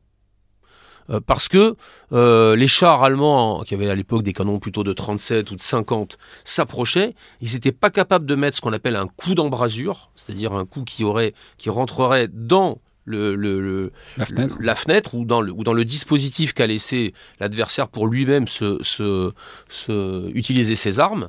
Et donc, les, et donc il tirait, il tirait sur cette façade jusqu'à ce qu'ils comprennent qu'en fait, euh, le gars visiblement était dans un bunker qu'il avait, qu'il avait, enfin que le génie avait aménagé. Donc la destruction du bâtiment, en plus, elle, elle, est, elle est encore une fois, dans, la doctrine française, dans ce que nous, façon, la façon dont nous le voyons, elle n'est pas recherchée, car, euh, alors dans le livre on appelle ça, je ne sais pas si c'est un bon terme, mais nous on avait appelé ça l'effet casino. C'est-à-dire qu'en fait, vous transformez le champ de bataille, qui est déjà chaotique par nature. Vous l'avez dit, dans des espaces confinés, en ville, etc. C'est une référence, donc, évidemment, à la bataille de Monte Cassino en 1944. Vous le savez, les Américains, en le voulant ou sans le vouloir, je ne sais pas, bombardent l'abbaye, et en fait, ils rendent l'abbaye encore plus inatteignable, impénétrable, que lorsqu'elle ne l'était pas. C'est-à-dire que l'éboulement des bâtiments provoque de fait un, euh, des, obstacles que, le défenseur n'a même pas eu besoin, entre guillemets, de créer, puisque c'est l'assaillant qui, en les bombardant, les a créés. A contrario, le défenseur, lorsqu'il se retire, le défenseur qui parfois va combattre en bordure d'une ville va se retirer. Au contraire, à ce moment-là, le, défenseur peut décider d'abattre certains bâtiments qu'il avait jusque-là préservés pour effectuer un ralentissement de l'ennemi. C'est ce qu'ont va faire les Allemands à Budapest. Tant qu'ils combattent en bordure de la ville, les Germano-Hongrois ils, euh, défendent pas, ils, ne, tirent pas sur leurs bâtiments, plus ils se replient vers le, cœur de, Budapest, hein, euh, au niveau du pont des Chênes, et plus ils tirent sur les bâtiments, puisqu'ils ont tout intérêt à ralentir euh, les soviétiques. Et donc on voit bien, un nouveau, la manœuvre, la manœuvre dit ce que l'on doit faire, ce que l'on veut faire, ou ce que l'on peut faire. Voilà un petit peu le... J'ajoute, parce qu'il y a une dimension qu'on a beaucoup vue récemment à Gaza, c'est celle des souterrains. Et celle des souterrains, donc pour autant, il y a des solutions euh, techniques, notamment des solutions que les Israéliens ont essayé de mettre en place. On en a parlé avec le colonel Olivier Passot à ce micro. Euh, c'est les fameux trucs le long de la frontière euh, avec le Liban. Ils ont mis du béton à haute pression, enfin du ciment à haute pression pour noyer. mais bon, c'est peu probable que ça puisse se faire à l'échelle des souterrains de la bande de Gaza. Qu'est-ce que hum, Qu'est-ce qu'on fait face au souterrain Historiquement, je distingue euh, le souterrain et le suburbain. C'est une distinction qui est un, peu, euh, c'est un peu, un peu, euh, un peu philosophique, mais si vous le permettez, j'appellerais suburbain ce qui a été construit par l'homme. C'est-à-dire, en gros, par exemple, typiquement, une station de métro, un réseau de métro, un réseau d'égouts, euh, un centre commercial qui serait, dans certains pays ça arrive, des centres commerciaux qui sont euh, enterrés, etc. Et puis le souterrain, qui n'a pas été construit par l'homme ou qui n'a pas été aménagé à des fins pacifiques. C'est-à-dire qui a été créé délibérément dans un objectif de, de, de, défense. Alors après, il peut être bétonné, il peut être aménagé, ça dépend du défenseur. Quand c'est du suburbain, normalement, on doit trouver les plans quelque part. Et par définition, c'est relativement abordable par l'homme. Je ne dis pas que c'est facile de rentrer dans une station de métro, mais il y a des escaliers, il y a des, des coursives, c'est connu. Euh, si le métro, en principe à la guerre, le métro fonctionne plus, donc on peut entrer. Ça va pas être simple, ça va pas être simple. Et puis on peut, par une série d'obstacles fabriqués, le, euh, le bloquer. Bon, là où c'est plus compliqué, encore plus compliqué, c'est quand on rentre face à un... D'ailleurs, on le voit, je reviens encore sur le métro. à Madrid, à Budapest, on utilise le métro pour se replier, pour se cacher, pour se ravitailler. Dans un, dans une, dans un endroit qui aurait été délibérément aménagé pour se battre, une espèce de, de ligne Maginot enterrée. Eh bien, d'abord, historiquement, je vois pas beaucoup d'exemples. Et, et je, je, encore une fois, hein, nous sommes là face à une difficulté que nous, que nous ne connaissons pas, en tout cas que moi je n'ai pas étudiée, ou pas suffisamment. Je ne vois pas, en l'état, quelle armée serait capable de s'engager homme à homme dans une telle, dans une telle bataille on, a toujours un peu l'exemple des, rats de tunnel américains au, Vietnam. Soyons sérieux, c'est quelques dizaines d'hommes qui faisaient les entrées de tunnels. Euh, pour trouver des volontaires pour ce genre d'opération, je crois que euh, rentraient vraiment dans, et c'était des tunnels qui étaient creusés la plupart du temps, même si les, même si les, Vietnamiens sont, des combattants d'élite, mais c'était quand même creusé avec des moyens rudimentaires dire, euh, euh, donc ils, ils, faisaient, ils faisaient quasiment que l'entrée. Ils faisaient quasiment que l'entrée. Je ne vois pas aujourd'hui, en l'état actuel, comment on pourrait rentrer dans des tunnels avec 200 euh, hommes. Je ne vois pas. C'est intéressant parce que ça renvoie à des savoir-faire qu'on a aussi un peu. Enfin, spontanément ça, euh, des savoir-faire qui ne sont pas euh, déconnectés des savoir-faire de combat urbain que vous identifiez, c'est-à-dire être plusieurs dans un espace confiné, de pouvoir tirer sans se tirer dessus, enfin, qui sont des savoir-faire qu'on a aussi au GIGN, enfin, que d'autres unités ont aussi. Mais ça renvoie aussi au combat de tranchées, enfin, en tout cas, mais c'est des savoir-faire qui sont incroyablement sophistiqués et qui dont on ne sert pas tant que ça en race campagne, quoi. On s'en sert pas tant que ça en race campagne. c'est extrêmement sophistiqué. Quand on regarde à l'armée française, notre dernière expérience de ça, j'ai envie de vous dire, c'est le fort de Vaux, le fort de Douaumont. Euh, d'ailleurs, c'est assez intéressant parce que dans les deux cas, nous étions à la fois tour à tour défenseurs et, à Verdun. Et, à Verdun. Oui, à Verdun, pardon. À Verdun, nous étions tour à tour défenseurs et assaillants avec les Allemands en fonction des, évolutions de la bataille. Euh, je ne sais pas si vous avez eu l'occasion d'aller au fort de Douaumont, c'est tout, à, fait, tout à fait euh, prenant en pensant à nos anciens qui, qui se sont battus là-bas. Fichtre, euh, comment entrer dans le fort euh, baïonnette au canon? Et je rappelle d'ailleurs que le fort de Douaumont, ce sont des sapeurs euh, du 19e génie, je crois, qui rentrent en premier. Ils seront d'ailleurs décorés lors de la reprise, hein, lors de la dernière reprise du fort. Ils seront d'ailleurs, je crois, décorés de la Légion d'honneur à l'époque, de soldats de première classe qui accompagnent notamment le, RICM. Le, RICM qui, un bataillon du, du RICM à l'époque, c'était le, régiment d'infanterie coloniale du Maroc qui est devenu depuis le régiment euh, d'infanterie de chars de marine. Et, je le dis, je le dis avec, euh, avec une certaine, avec beaucoup d'émotion parce que c'est un, bataillon qui est commandé notamment par un, un, chef de bataillon qui est corse, s'appelle Nicolai, et à l'intérieur il y a un, oncle, enfin un oncle par alliance qui, qui était, qui était, euh, qui était, qui était un jeune soldat de 10 ans qui a été blessé. Mais de, de mon village, mais peu importe. Revenons à notre propos. C'est donc un combat extrêmement difficile, cloisonné et dans lequel il est difficile aujourd'hui. Aujourd'hui, je ne vois pas comment on pourrait faire. Maintenant, très clairement. Les Israéliens, ils ont des solutions de mousse expansive. Oui, mais alors là, j'ai envie de vous dire. Bon, très honnêtement, moi, j'ai pas étudié ça. Je, je, mhm. je, suis, je, suis, je suis direct. Nous, on n'a pas étudié ça. Euh, il y a eu, il y a eu, il y a quand même beaucoup de recherches autour des robots, autour des robots. Euh, mais là, on est quand même dans une dimension euh, qui, qui, qui, est, enfin, qui, me paraît on n'a pas d'exemple historique de lutte qui, soit, qui ait duré longtemps là-dedans. Par contre, je pense qu'il faudra étudier, quand on aura accès aux archives, euh, plus facilement euh, les combats de Mariupol. Il y a quand même une résistance, j'ai plus en tête autour de deux ou trois mois. Euh, là, il faudra quand même voir comment ils ont combattu euh, notamment dans l'usine Azovstal, me semble-t-il.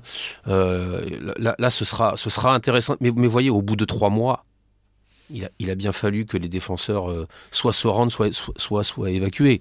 et puis, quelle résistance Donc La solution, encore une fois, c'est de boucler. La solution, c'est de boucler. Et le défenseur devrait finir par manquer de nourriture sauf quand les souterrains débouchent dehors. Enfin, comme ça peut arriver. Mais Enfin, un dernier élément, un dernier une dernière arme qui est particulièrement nette, on parlait de Stalingrad, évidemment c'est les tireurs d'élite, en tout cas appelons ça les snipers d'une manière générale. Et là c'est extrêmement intéressant parce que évidemment c'est un peu le paradis du sniper à certains égards, parce qu'il y a plein de retranchements, il y a plein de possibilités d'être très très très caché. Et en même temps, euh, vous l'indiquez, c'est aussi compliqué parce que du coup les distances sont très courtes et c'est aussi euh, le meilleur moyen de se faire gauler. Enfin, on n'est pas en train de faire un tir à, 600 mètres euh, planqué dans un buisson. quand on tire à 150, 200, bon, c'est sûr, on, est plus précis, mais en même temps, il y a aussi un réel risque de détection qu'il n'y a pas forcément ailleurs.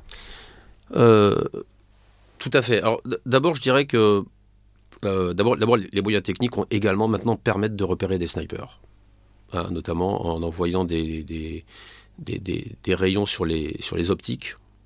Donc des détecteurs de, des détecteurs d'optique euh, qui existent et qui peuvent être couplés avec des mitrailleuses qui engagent le tir presque automatiquement. Donc c'est quand même, vous voyez, à toute arme, il y a sa parade. C'est un truc qui scanne euh, un peu partout. Qui scanne un peu partout. Et qui voit quand il y a un truc qui réfléchit. et qui réfléchit et qui, et qui, euh, et qui euh, est couplé avec une mitrailleuse. C'est l'équivalent technologique de, du reflet de la lunette du sniper qu'on aperçoit. C'est exact, exactement. exactement.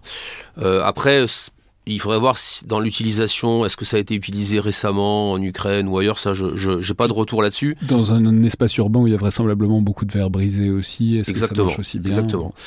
Alors, vous parlez de sniper. Euh, bon, là encore une fois, les spécialistes du tir diront que parfois on, fait la différence entre le tir à longue distance, et c'est souvent là qu'on va utiliser le terme de sniper, avec le, le, terme souvent qu'on utilise de tireur de précision, que les, anglo-saxons souvent euh, utilisent le terme de, de DP, Designated Marksman. Bon, moi, je rentre pas dans ces, dans ces considérations, qui, qui, je suis pas un spécialiste de, du, du, de, ça, mais je crois qu'il faut d'abord relativiser, euh, enfin pas relativiser, il, il, faut voir de quoi on parle. Les snipers se sont fait une certaine, une certaine réputation à Beyrouth, à Sarajevo, un peu à Belfast. À Sarajevo, les, les, Français s'en souviennent. Euh, mais, encore une fois, ils tiraient souvent sur des civils, moi, j'ai eu l'occasion de le voir quand j'étais lieutenant à Biatch. Ça, pour tirer sur des civils, euh, ils, étaient capables de le faire. Où ça? À Biatch. Alors, bien, c'est pas une zone urbaine, hein, on était plutôt dans une zone campagnarde, mais il y avait pas mal de petites maisons. Il y avait effectivement des, des snipers qui tiraient sur des civils entre eux. Mais c'était en, en, Bosnie, en 94, ah, pardon, oui, en 1994, en Bosnie, la poche de Biatch. Il y a eu des Français qui ont été engagés là-bas. À Sarajevo, ils tiraient surtout sur des civils à, à, Beyrouth aussi. Les, des deux camps, on tirait sur euh, celui qui va faire ses courses pendant les périodes d'accalmie. Et puis, et puis à Sarajevo, euh, et Michel Goya le dit très bien, dans, il a fait notamment l'expérience de contre-sniping, bah, c'était contre des casques bleus. Donc des, des, gens statiques, dans des positions de patrouille répétées. C'est pas pareil dans un combat de haute intensité contre un adversaire qui manœuvre, qui a des chars et avec des règles d'engagement qui sont infiniment plus euh, large. Après, on, peut moralement trouver que c'est pas bien, mais vous, vous, vous prenez à partie un fantassin débarqué à 200 mètres avec une lunette, vous le tuez. Sauf que à côté, il y a un engin blindé d'accompagnement avec un canon de 30 mm. Donc le sniper, euh, vous voyez, c'est pas pareil que de tirer sur un casque bleu ou sur une grand-mère bosniaque ou serbe qui, qui va faire ses courses un jour d'accalmie sur la sur euh, Sniper Alley. Donc il faut je dis pas je dis pas que les snipers ne sont pas efficaces en zone urbaine, je, ne dis pas ça. Mais il faut replacer leur emploi dans les conditions du moment. Par contre, il est certain que la capacité à acquérir une cible fugace par une observation euh, est forcément utile. Mais ne l'est-elle pas en zone ouverte? Ou comme vous l'avez dit, le sniper peut être caché depuis longtemps et observer et effectuer des tirs à 600, 800, 1000 mètres et, voire même là aujourd'hui on parle de, tirs en Ukraine où, euh, où euh, paraît-il il y a des distances d'engagement au-delà de 3000 mètres. Bon, c'est sans doute des tirs très préparés avec des, avec des, observateurs, etc. Donc je crois qu'il faut... Je, je n'irai pas jusqu'à dire qu'il y a un mythe du sniper en zone urbaine, mais je n'en suis pas loin. Voilà. Je, ce n'est pas, les snipers qui vont arrêter un bataillon mécanisé en action en zone urbaine. Il faut autre chose. Mais, mais ça en fait partie. Mais ça en fait partie. Hey, I'm Ryan Reynolds. At Mint Mobile, we like to do the opposite of what Big Wireless does. They charge you a lot. we charge you a little. So naturally, when they announced they'd be raising their prices due to inflation, we decided to deflate our prices due to not hating you. That's right. We're cutting the price of Mint Unlimited from $30 a month to just $15 a month. Give it a try at mintmobile.com slash switch. $45 upfront for three months plus taxes and fees. Promo rate for new customers for limited time. Unlimited more than 40 gigabytes per month. Slows. Full terms at mintmobile.com.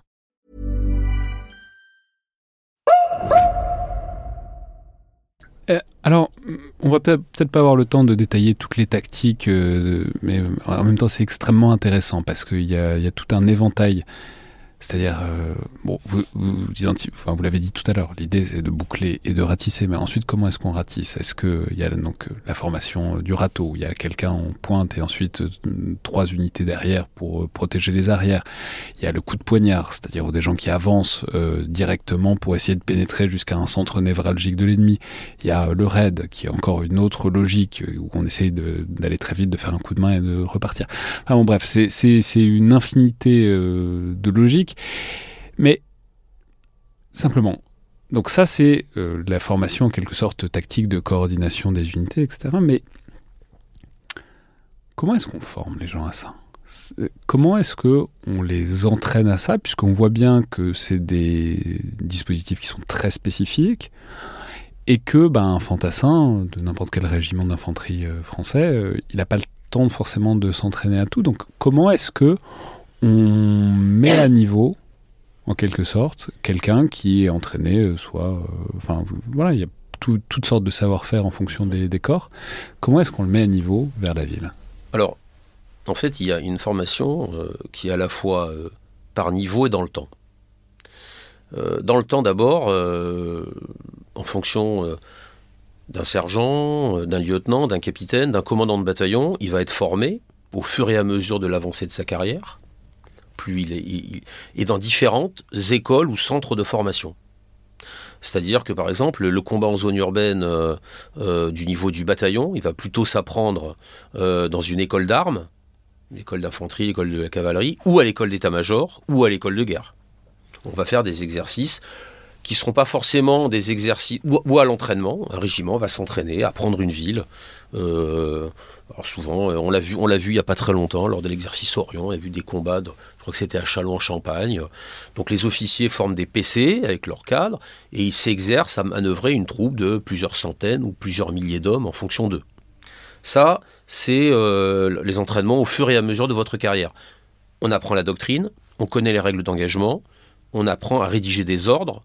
On peut le jouer parfois en simulation contre sur des sur des sur des, je sais pas comment on expliquerait ça. C'est comme des jeux de guerre, mais je n'aime pas l'expression parce que c'est pas tout à fait un jeu de guerre.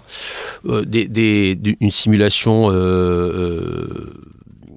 euh, à, base de, si vous voulez, de, de voilà, de, de logiciels qui font s'affronter des rapports de force. Qui, mais il faut pour cela écrire un plan, tenir compte de toutes les données dont, que l'on a vues. Ça, c'est le travail. C'est un travail plutôt d'état-major. C'est un travail d'état-major, un travail de tactique. Par contre, en amont, en fonction des niveaux, il va y avoir un travail de micro-tactique ou de technique qui, selon les armées, pour parler de l'armée française, va débuter assez tôt. Par exemple, dans beaucoup de régiments en France, nous avons des bâtiments spécialisés, euh, des bicubes, des choses comme ça. Je n'ai plus en tête le, le bâtiment d'initiation au combat en zone urbaine, qui permet par exemple à un soldat de, commencer les gestes les plus simples. Euh, se pencher, euh, ouvrir un angle, monter un escalier. C- comment lance-t-on une grenade? C'est-à-dire quoi ouvrir un angle? Ouvrir un angle, c'est par exemple, ah, comment le décrire? Euh, C'est-à-dire que le soldat va, va se déplacer en pointant son arme, et donc il va, il ne va pas, il ne va pas, il va essayer d'offrir le moins possible de cibles à un adversaire. Parce Il qu'il ne va pas pencher la tête. il quoi. va pas pencher la tête. Ou alors, il va la pencher très vite, mais c'est encore un- une autre technique. Mais la technique d'ou- d'ouverture d'angle, j'arrive dans un escalier, je vais tout doucement me déplacer, avec éventuellement un appui en fonction si je peux placer un de mes camarades. Si par exemple un de mes camarades a un fusil mitrailleur, eh bien c'est encore mieux, etc. Ou si par exemple j'ai de quoi envoyer une roco sous forme de drone, sous forme de robot. Bon, le robot on est encore un petit peu, euh, à la découverte, mais vous voyez, donc je vais ouvrir cet angle tout doucement. Eh ben c'est une technique. Ouvrir une porte, Ouvrir une porte, c'est une technique. D'ailleurs, parfois, il y a des techniques qui ressemblent à celles des forces spéciales ou celles de la police, ou pas. Ou pas. Ça dépend aussi de l'équipement. Vous avez des forces qui sont équipées de boucliers, d'autres qui ne le sont pas. Vous avez des forces qui ont des, qui ont des grenades, euh, des grenades de, j'allais dire, à, assourdissantes, assourdissantes d'autres qui n'en ont pas, etc., etc. Donc, donc là, on va faire le travail basique. Et ensuite, au fur et à mesure, euh, en fonction de son arme, évidemment, par exemple, les sapeurs vont apprendre à poser des charges en X. Des charges où on va faire exploser une porte, mais avec juste ce qu'il faut d'explosifs pour que la porte soit abattue sans blesser euh, ni quelqu'un à l'intérieur, ni quelqu'un à l'extérieur. Surtout d'abord, pour protéger sa propre troupe, puis éventuellement si on veut rentrer dans, une porte sans tuer les gens, etc., etc. On va par exemple apprendre tout doucement à utiliser quelque chose qui est très très utilisé en zone urbaine, c'est le fumigène. Fumigène est particulièrement parce qu'il vous permet de traverser une rue en vous masquant. Il y a même parfois certains fumigènes qui peuvent en partie, en partie du moins, euh, leurrer, enfin pas leurrer, mais masquer une partie des caméras thermiques. Je, fais référence dans le dernier numéro de DSI de novembre-décembre, il y a un très très bel article de Rémi Emez sur euh, les, les d'une manière générale, Rémi Emez qui est donc euh, éminent spécialiste, tout à fait, qui a écrit des choses sur un livre notamment chez Perrin, je crois l'an dernier ou il y a deux ans sur la déception, et qui où il explique à la fois comment on sert, du, parce que en Ukraine notamment, mais ailleurs aussi, on s'en sert beaucoup et surtout les progrès absolument faramineux qu'il y a dans l'emploi des fumigènes. Apparemment, maintenant, il y a des fumigènes qui peuvent être euh, un peu comme des vitres sans teint, des fumigènes pour, pour un côté mais pas pour l'autre. Enfin bon, je recommande très vivement. Bon, vous avez, tout à fait raison de recommander les, productions de Rémi Hamez, elles sont d'une qualité tout à fait remarquable. Mais si vous vous intéressez aux fumigènes, achetez le, dernier DSI, c'est incroyable ce qu'on fait maintenant. Donc ça, ça va être, si vous voulez, les savoir-faire de sa propre arme. C'est-à-dire, on les qualifie souvent de savoir-faire technique. En fait, il y a un partie de la tactique, mais euh, un fantassin, c'est utiliser son arme en zone urbaine. Un fantassin, euh, il y a une partie combat, une partie tir. Il sait que, par exemple, euh, euh, la, munition de 5,56 tirée du canon de la Minimi ne doit pas être rebondie sur telle, sur telle partie bétonnée. Donc, quand je vais tirer, je vais me positionner. Oui, on est vraiment un petit peu dans le, dans, dans, dans le niveau technique. Voilà, euh, il, prend en compte les rebonds, il prend en compte les, les rebonds, les ricochets, pardon. Euh, mais ça c'est important, on n'y pense jamais. Euh, ah, mais, mais, croyez-moi, la première fois qu'on rentre à tir à balles réelles dans une maison, croyez-moi qu'on y pense. Donc, donc tout ça, mais ça, c'est encore du savoir-faire individuel. Au demeurant, c'est aussi tout à fait intéressant. Je me disais ça en préparant cette émission.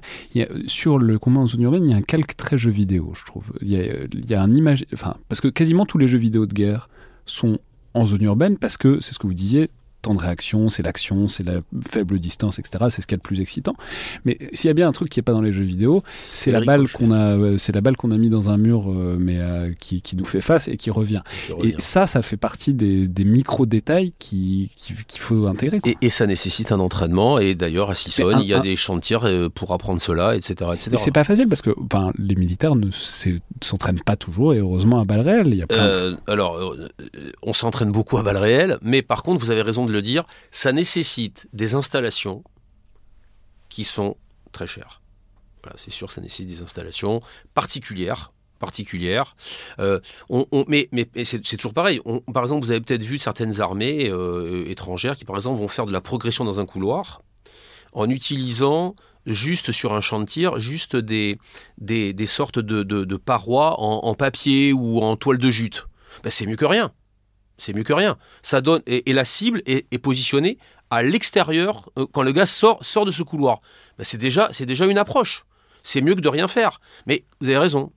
Si vous tirez une balle dans une toile de jute, la balle passe. Et donc vous n'avez pas l'effet de, ricochet. Mais un entraînement individuel, mais c'est vrai aussi d'entraînement collectif, j'ai souvent, je dis souvent euh, aux stagiaires, c'est comme un calque. Il faut passer plusieurs calques pour voir apparaître l'image. Tout est bon à prendre. Euh, je me souviens avoir parlé avec des officiers euh, suisses qui étaient en visite chez nous à Sissonne et qui sont d'éminents spécialistes du tir et du combat. Et c'était à une époque euh, où aujourd'hui ça s'est beaucoup développé, mais à l'époque c'était un peu moins vrai. Utilisation de l'airsoft. Mais ils me disaient, mais oui, c'est déjà un entraînement. Donc l'airsoft, le plan, c'est le paintball, quoi. alors oui, le paintball, mais vous savez, avec une arme qui ressemble avec une réplique, on ne dit pas une arme, on dit une réplique, qui ressemble à, une arme réelle, et qui donc permet une gestuelle en fonction de la réplique, car il y a des répliques plus ou moins adaptées, mais qui permet une gestuelle adaptée. Eh bien, ils me disaient que eux-mêmes, il y a des périodes où les tir n'étaient pas disponibles, ou où euh, ils étaient eux-mêmes euh, en manœuvre dans un autre endroit, ou etc. Eh bien, ils faisaient de l'airsoft à condition de l'appliquer avec des techniques qui sont celles enseignées, et c'est toujours mieux que rien. Et donc toutes ces techniques, évidemment, vont, euh, converger. Hein, Aujourd'hui, vous avez par exemple des techniques dans certaines armées ou certaines, plutôt certains unités spéciales où vous pouvez tirer euh, des. Vous pouvez utiliser véritablement une arme réelle, mais qui va tirer des cartouches euh, frangibles. C'est-à-dire que euh, ces, cartouches peuvent être utilisées, euh, elles, elles n'ont pas, la balistique d'une balle réelle, et donc vous pouvez faire des tirs à courte distance, sans danger, et donc vous entraîner à une autre forme, voire même faire une sorte de paintball avec d'autres, à condition d'avoir les équipements euh, adaptés. Vous voyez, mais surtout ça, ça a un coût, et sur une armée de plusieurs dizaines de milliers d'hommes, c'est difficile. Mais on peut y arriver. Une fois qu'on a que chacun, le, le tankiste, va apprendre à faire rouler son char en zone urbaine. C'est pas aussi simple qu'à l'extérieur. Notamment, il va par exemple apprendre à se faire guider par un, camarade qui a débarqué, etc., etc. Et une fois qu'on a fait tout ça, eh bien à ce moment-là, c'est le moment de se retrouver tous ensemble. Alors évidemment, je, coupe un peu dans les, dans- vais un peu dans les détails, hein, mais euh, je coupe un peu dans les virages, pardon. Il s'agit de se retrouver tous ensemble pour un exercice de synthèse. Ça va pas se faire du jour au lendemain. Très, évidemment, c'est le- en France, l'idéal, c'est d'aller au centre d'entraînement à Sissonne, où là, vous avez en plus des instructeurs qui sont spécialisés. On va en plus revêtir, en fonction de l'exercice, des moyens de simulation qui vont donc dire si effectivement tel char a été détruit ou tel fantassin a été neutralisé. Ce que je peux signaler qu'à Sisson, donc vous avez, en fait, vous avez plein d'espaces différents. Vous avez un village, vous avez une ville traditionnelle, vous avez un truc qui ressemble à des pavillons, vous avez un truc qui ressemble à une zone, enfin, des tours, quoi. Euh, vous, avez, euh, vous avez développé, disons, l'éventail des euh, trucs et avec fait pour ça, c'est-à-dire avec des matériaux et avec une manière de le faire euh, pensée pour l'entraînement. Voilà, exactement. Avec notamment des instructeurs de très haut niveau. Et avec en plus, ce qui n'est pas négligeable, une unité spéciale qu'on appelle la force adverse, qui est une unité qui va euh, euh, provoquer toute une série de réactions intéressantes de la part de, des soldats qui viennent s'entraîner. C'est évidemment une unité dont le niveau en combat en zone urbaine est vraiment très élevé. Mais il ne s'agit pas. c'est toujours les mêmes. C'est des gens- toujours les mêmes. C'est des gens qui sont au 90e. euh, Au 94e mairie, voilà. voilà. Et, do- et dont le, le, boulot, c'est d'emmerder les, camarades qui arrivent. c'est- euh, de- de les, de les coacher, de les challenger, de les. C'est un peu une forme de sparring partner, et, et pas du tout comme on le croit souvent euh, de, de gagner.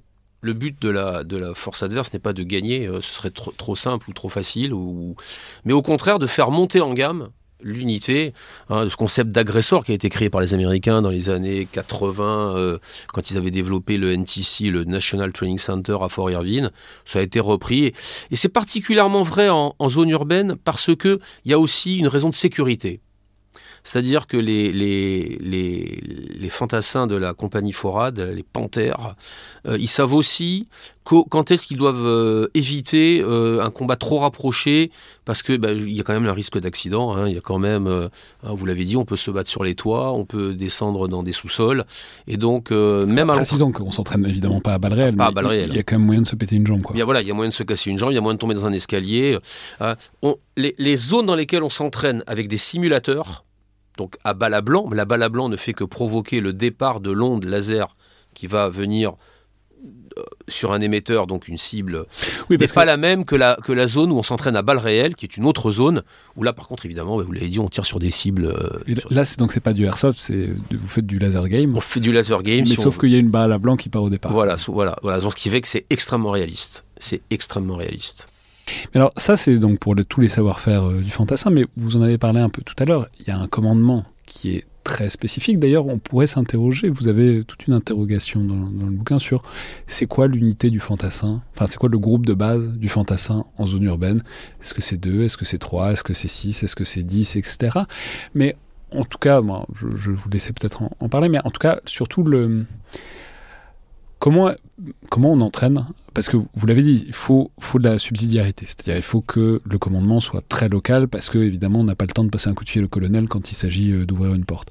Mais voilà, comment est-ce qu'on entraîne les commandants d'unité ou en tout cas les commandants de groupe de, sous-section à ces exigences-là qui sont celles du combat urbain? Bah, J'allais dire, il y, a, plein, il y a plein de façons de le faire. D'abord, je voudrais insister sur le rôle du sergent. Euh, probablement que le combat en zone urbaine est un, est un des combats où le jeune sergent, ou le sergent tout court, qu'il soit jeune ou ancien, euh, est le plus, le plus rapidement isolé de son groupe. Donc lequel il a besoin de faire preuve d'une autonomie de décision euh, sous, contrainte évidemment extrêmement rapide. Bah, le meilleur, la meilleure moyen de l'entraîner, c'est de le faire c'est de le faire. Vous avez par exemple des endroits, à Sissonne ou ailleurs, où euh, j'en ai vu notamment au, au, au, Portugal, à Mafras, là où j'étais accueilli par nos amis portugais.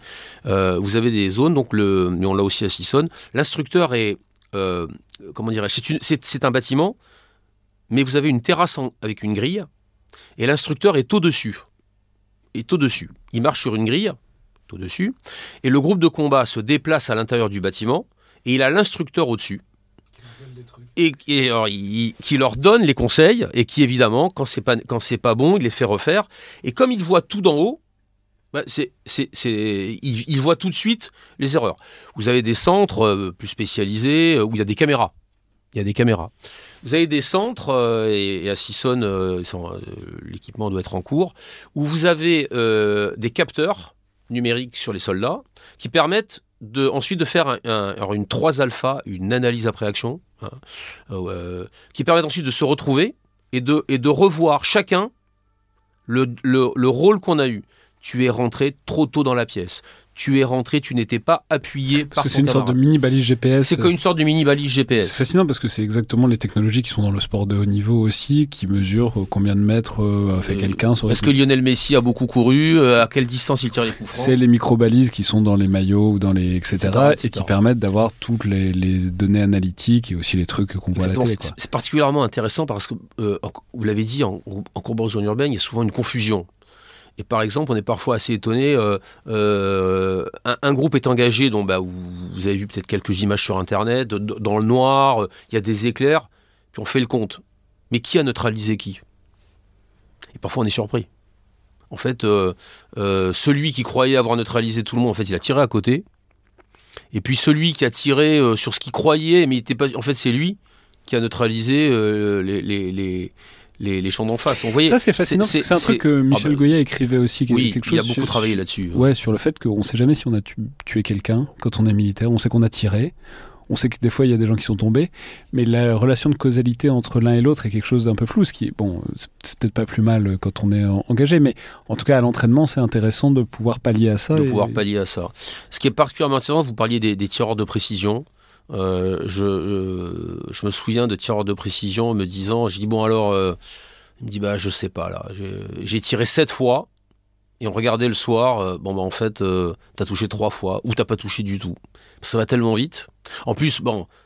Dans les, dans les tirs laser, bah, par définition, le, le, gars, il, il, se jette pas par terre en criant, quoi. Il est neutralisé, il s'assoit. Donc vous savez que son, son arme ne peut plus fonctionner.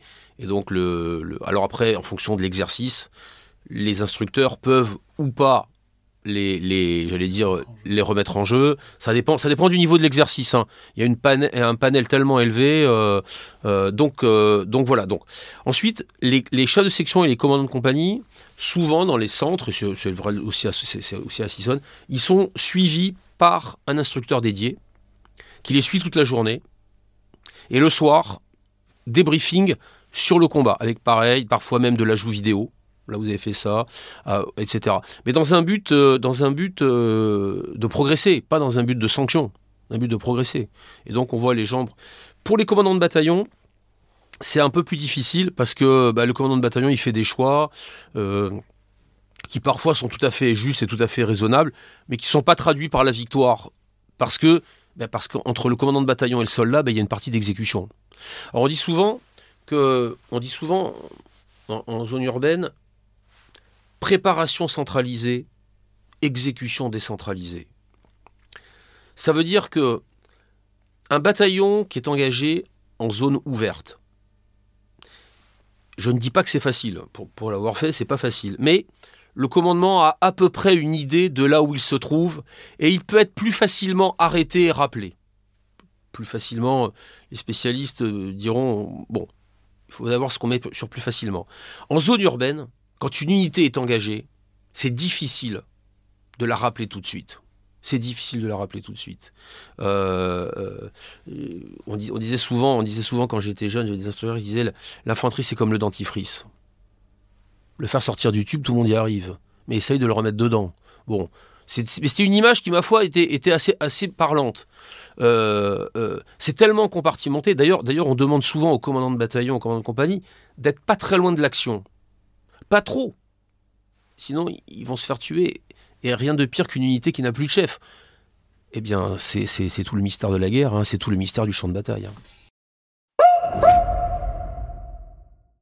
Mais justement, donc ça c'est tout l'entraînement tactique, mais il y a aussi ce dont vous parliez au début, c'est-à-dire la dureté extrême du psychologique, euh, du combat urbain, et ça, parce que tout le reste se prépare euh, à Sisson et ailleurs, et enfin, tant que c'est de la technique. Euh, mais comment est-ce qu'on prépare à l'espèce de tension nerveuse extrême pour les soldats évidemment, mais qui du coup est à gérer pour euh, le chef, à plein de niveaux différents, de ce qu'est l'engagement dans le combat urbain? Finalement, vous, vous parlez des forces morales. Je crois que les forces morales, c'est un, c'est un sujet qui j'ai presque envie de dire, c'est fondamental. Sans force morale, il n'y a pas de combat. Euh, on les a souvent exaltés d'ailleurs euh, dans l'armée française, et avec raison. Si, le soldat français il tient à Verdun, sous un déluge de feu, s'il défend le fort de Douaumont à coups de baïonnette dans les, dans les couloirs, euh, alors que généralement les officiers ont été tués, c'est c'est pas que la technique compte pas, mais euh, il y a une force morale incroyable. Euh, bon, bah, est-ce qu'on peut s'entraîner à la force morale? On l'a toujours fait. L'esprit de corps. L'esprit de corps. C'est pas pour rien que dans l'armée, dans toutes les armées du monde, et, je crois chez nous en particulier, il y a des rites, il y a une tradition. Euh, les mots ont leur importance on n'a pas de collègues à l'armée. On a des camarades, des frères d'armes. Alors souvent, euh, vu de l'extérieur, ça peut paraître euh, un petit peu, un petit peu exagéré, un petit peu surjoué. Je vous garantis que c'est pas le cas. Tous ceux, tous ceux qui ont porté un uniforme le savent.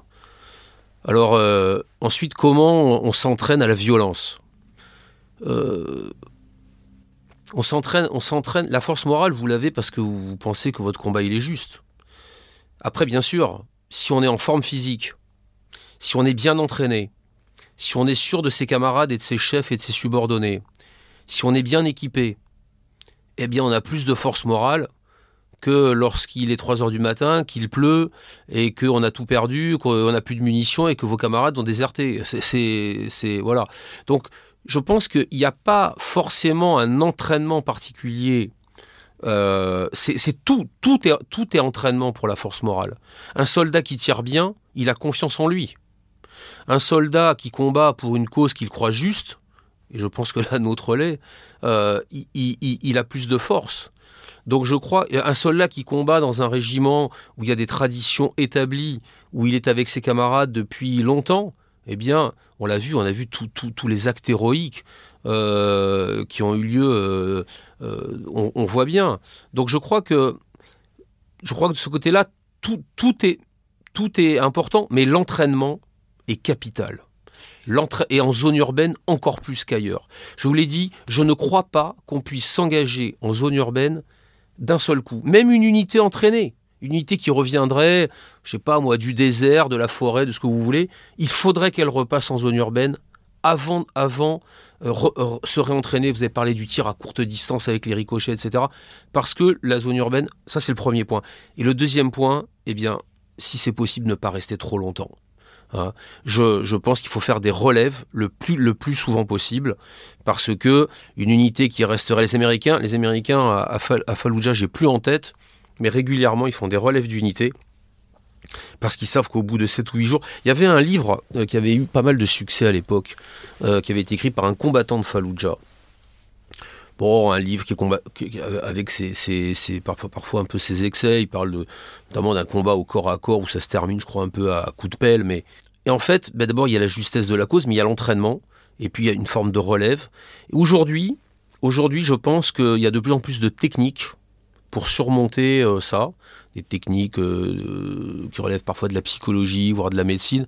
Après, voilà, quand on est confronté à, une telle dose de violence, bien, je crois que il y a des moments, ben voilà, il n'y a, a, a pas de remède miracle. Chacun trouve en lui-même la force ou pas de le surmonter. Hein, euh, Mais c'est intéressant parce que dans le combat urbain, il y a aussi un élément. Alors, si la ville n'a pas été désertée, évidemment, mais c'est quand même généralement le cas. C'est pas qu'un décor, la ville. La ville, c'est avant tout des gens concentrés qui sont là c'est ce que vous appelez dans le bouquin la réversibilité, qui est une grande spécificité de l'espace urbain. On peut croiser euh, des gens dans, en race campagne aussi, mais on en croise moins.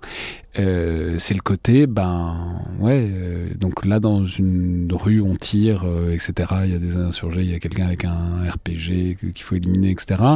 Et puis aussi bien deux rues plus loin ou deux blocs plus loin plutôt, il y a une population civile à qui il faudra éventuellement prêter assistance, etc et il faut être capable de switcher et de pas euh, pas rester en mentalité euh, d'assiégé etc où il, faut réagir au quart de tour. Faut être et ce, ce, switch là il doit pas être facile à acquérir. C'est probablement le plus difficile. Mais là encore il faut voir que le, soldat qui est engagé lui le chef tactique il, il n'est pas Je ne dis pas qu'il n'est pas responsable de cela.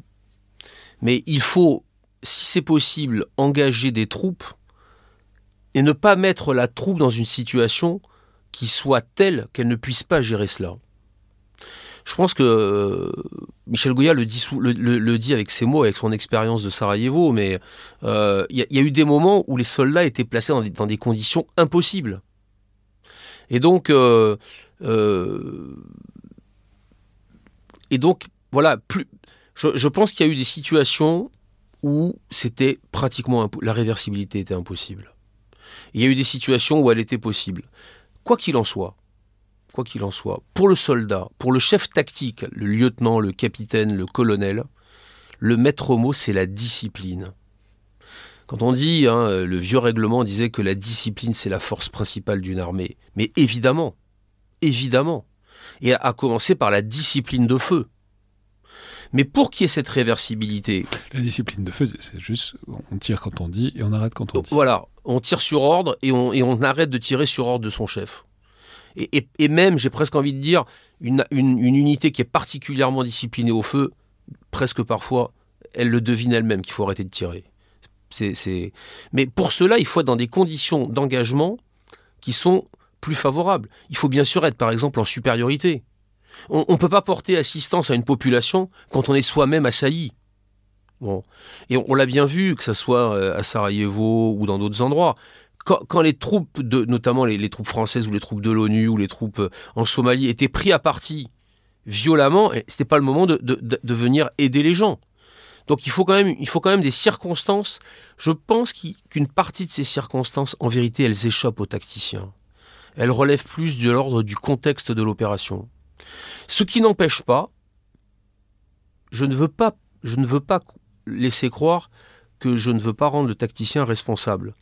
Il y a des moments où il est responsable, c'est-à-dire que, par exemple, un assaillant qui s'empare d'une ville doit prévoir, autant que c'est possible, des endroits pour... Déjà, doit prévoir des stocks pour ravitailler la population, quand ce sera possible ou pour évacuer les, blessés, ou, des corridors pour euh, euh, permettre les évacuations.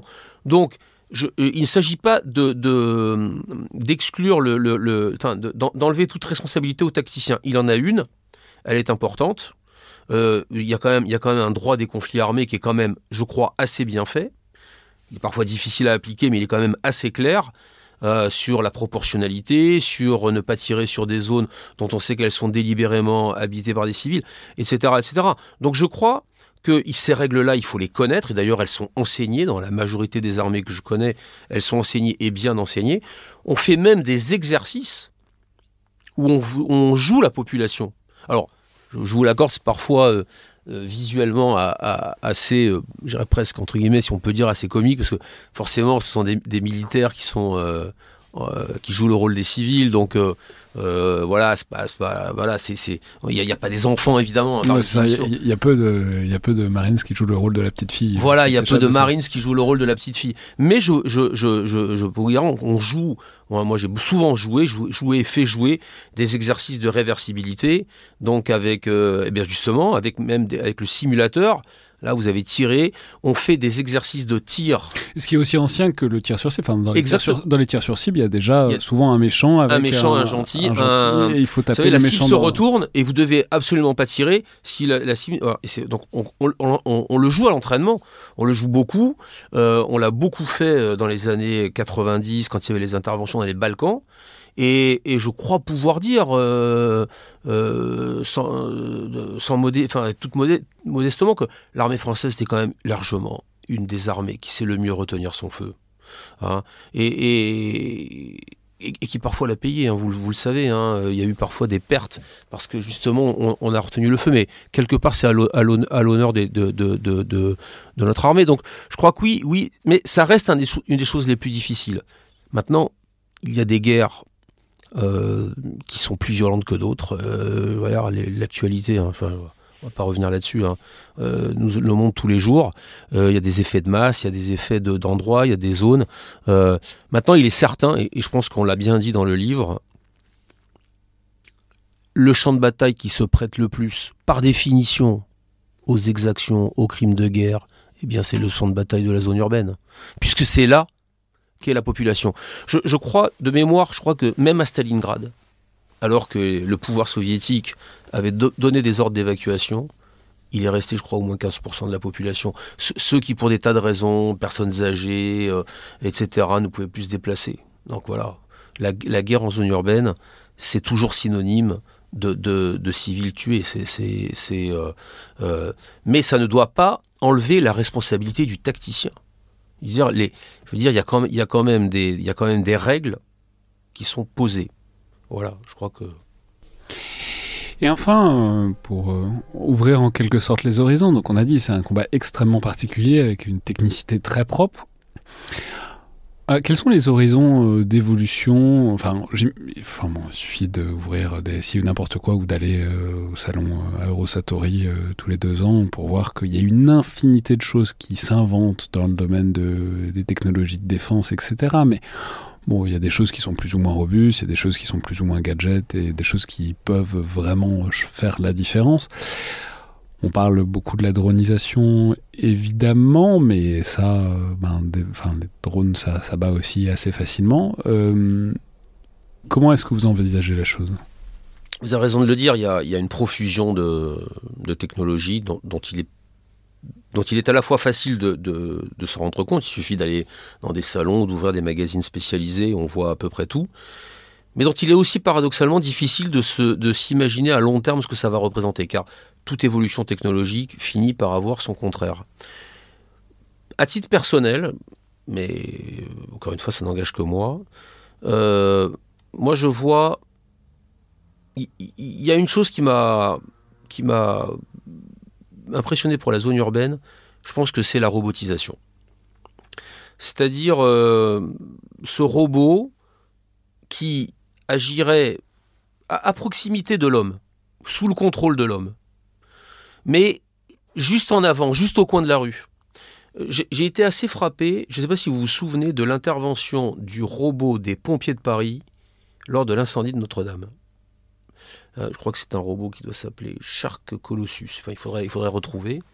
Et ce robot a été capable, à, piloté à distance par, euh, par les sapeurs-pompiers de la BSPP, d'aller dans un endroit où aucun homme ne pouvait aller du fait de, de la température et du fait du risque de, d'éboulement. Et je pense que euh, il y a peut-être, enfin encore Colossus, une fois, Colossus effectivement, je, l'ai sous les yeux, c'est un petit robot chenillé. Euh, voilà, mais qui... est capable de traîner un tuyau rempli d'eau et de, et de voilà, avec une caméra qui permet d'évoluer, euh, y compris dans le noir. Enfin, il faudrait revoir ça de près, mais. c'est intéressant parce que juste avant, quand vous parliez de robots, j'allais vous demander, c'est plutôt euh, R2D2 ou C3PO, quoi. C'est-à-dire, est-ce que ce serait plutôt quelque chose d'humanoïde avec des jambes, euh, mais est-ce qu'il y a des avantages, par exemple, monter l'escalier, et des inconvénients? Est-ce que c'est un petit bloc de fonte qui avance sur, voilà. Bon,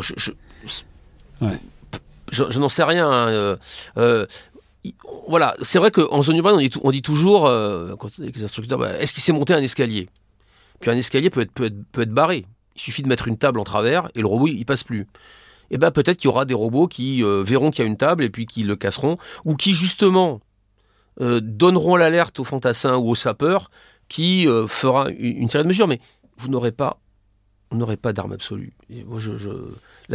L'arme absolue, c'est plus de la tactique. On n'écrit plus de livres sur la tactique. Mais pour, les drones, alors ça, c'est le robot terrestre. Les drones, donc c'est simple, c'est compliqué. En même temps, ce dont on parle pas mal pour le milieu urbain, c'est les nuées de drones c'est-à-dire euh, des drones qui permettent, qui volent ensemble, parce que du coup il y a de la redondance, quand bien même il y en a un qui se fait déglinguer, euh, et, ça peut fournir une certaine transparence du champ de bataille, mais en tout cas ça peut permettre de voir juste derrière euh, l'angle mort, etc.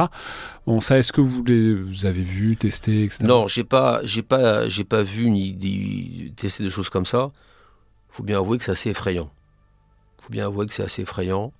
Et ça viendrait alors presque euh, contredire euh, ou mettre un terme à ce que nous avons écrit dans cet ouvrage.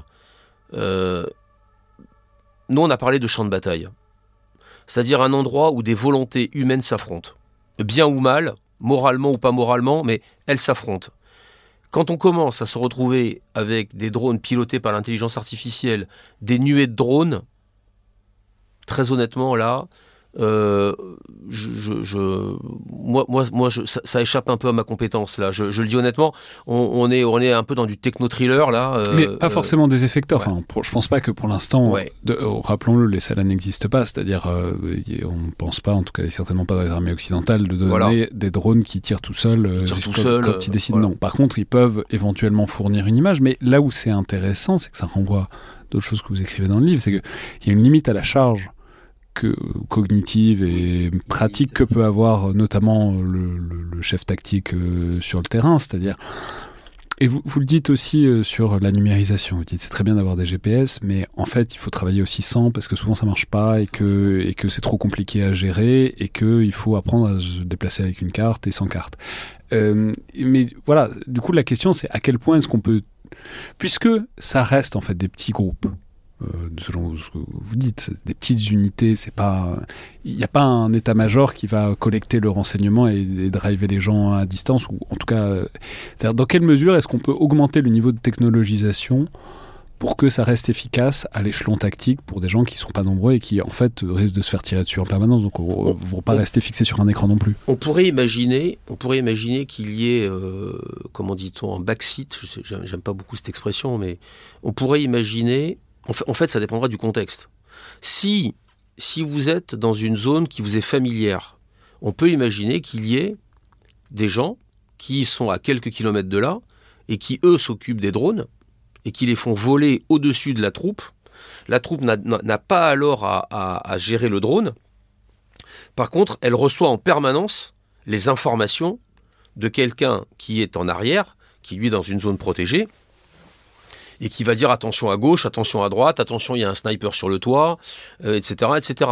On peut imaginer, pourquoi pas, moi j'en sais la science-fiction, des, petits, des mini-drones, voire même des micro-drones, qui seraient capables de rentrer dans une pièce et de détecter une présence humaine. Ça, ça existe déjà. Ça existe déjà. Et de donner l'information au groupe de combat qui est en bas. Et qui ensuite décidera ce qu'il va faire ou, ou ne pas faire. C'est déjà une information. Mais il est certain que la charge cognitive du chef du détachement interarmes. Imaginons un capitaine ou un lieutenant ou un adjudant qui commande une quarantaine de, personnes, deux ou trois engins, elle n'est pas extensive à, l'infini. Donc il y aura peut-être effectivement euh, un...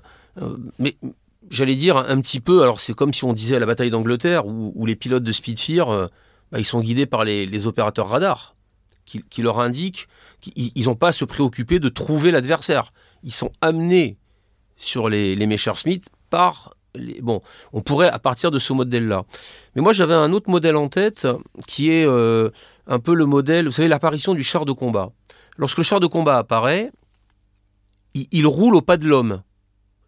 Il est au service du fantassin débarqué. Et ensuite, il va y avoir une inversion. C'est au contraire le char qui est plus rapide, qui oblige le fantassin à embarquer dans un engin qui roule à la même vitesse que le char. Et puis aujourd'hui, en zone urbaine, on voit que c'est à nouveau le char, que c'est le fantassin débarqué qui protège le char. Ben, J'allais dire, on, découvrira ça un petit peu en même temps.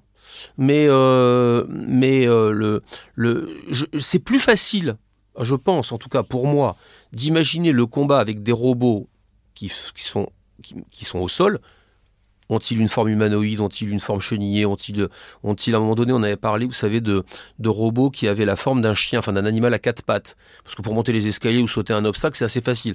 Bon, on s'est aperçu qu'en fait, il marchait pas si bien que ça. Mais encore une fois, la technologie, elle, évolue tous les jours. Pour moi, c'est plus facile pour moi parce que, bah, parce que j'ai mon expérience de combattant, de soldat depuis des années, d'instructeur de combat en zone urbaine, etc. Que d'imaginer un combat à base de micro-drones utilisant par essaim là, je, vous le dis, Monsieur Jublin, je, suis un peu en limite de, ma prospective. Voilà. Là, pour moi, c'est vraiment la guerre est déjà pas une jolie chose, mais alors là, on, arriverait à, des guerres totalement déshumanisées, et je ne, nous le souhaite pas. Bah, très bien, merci beaucoup, colonel Santani. Merci, Monsieur Jublin. Je vais rappeler donc les références de cet excellent ouvrage dont on a fait, euh, on a parlé deux heures, on en a effleuré que la surface parce qu'il y a tout un éventail tactique, il y a tout un tas d'exemples dont on, qu'on a évoqué de manière allusive, mais qu'il faudrait détailler infiniment plus. Donc l'ultime champ de bataille, combattre, combattre et vaincre en ville, que vous avez écrit avec Frédéric Chameau, est paru aux éditions Pierre de Tamec. Je, le dis en deux éditions, c'est sorti en 2016 et ensuite, et vous avez fait une version augmentée en 2019.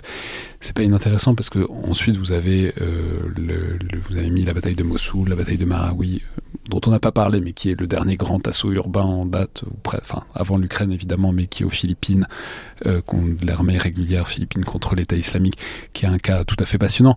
Il y a tout un tas de cas d'études qui sont euh, considérablement développés, et tous ceux que le combat urbain euh, intéresse auraient, je pense, tout intérêt à se procurer donc l'ultime champ de bataille. Merci beaucoup.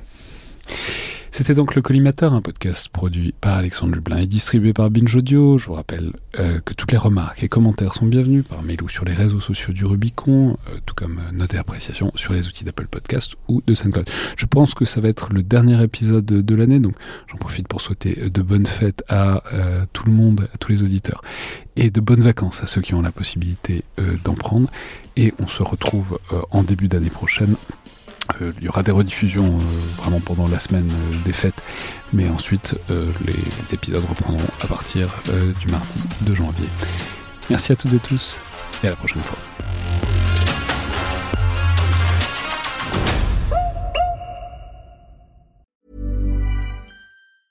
Hi, I'm Daniel, founder of Pretty Litter. Did you know cats tend to hide symptoms of sickness and pain? I learned this the hard way after losing my cat, Gingy. So I created Pretty Litter, a health monitoring litter that helps detect early signs of illness by changing colors, saving you money and potentially your cat's life. Pretty Litter is veterinarian developed, and it's the easiest way to keep tabs on your fur baby's health right at home. Go to prettylitter.com and use code ACAST for 20% off your first order and a free cat toy. Terms and conditions apply. See site for details.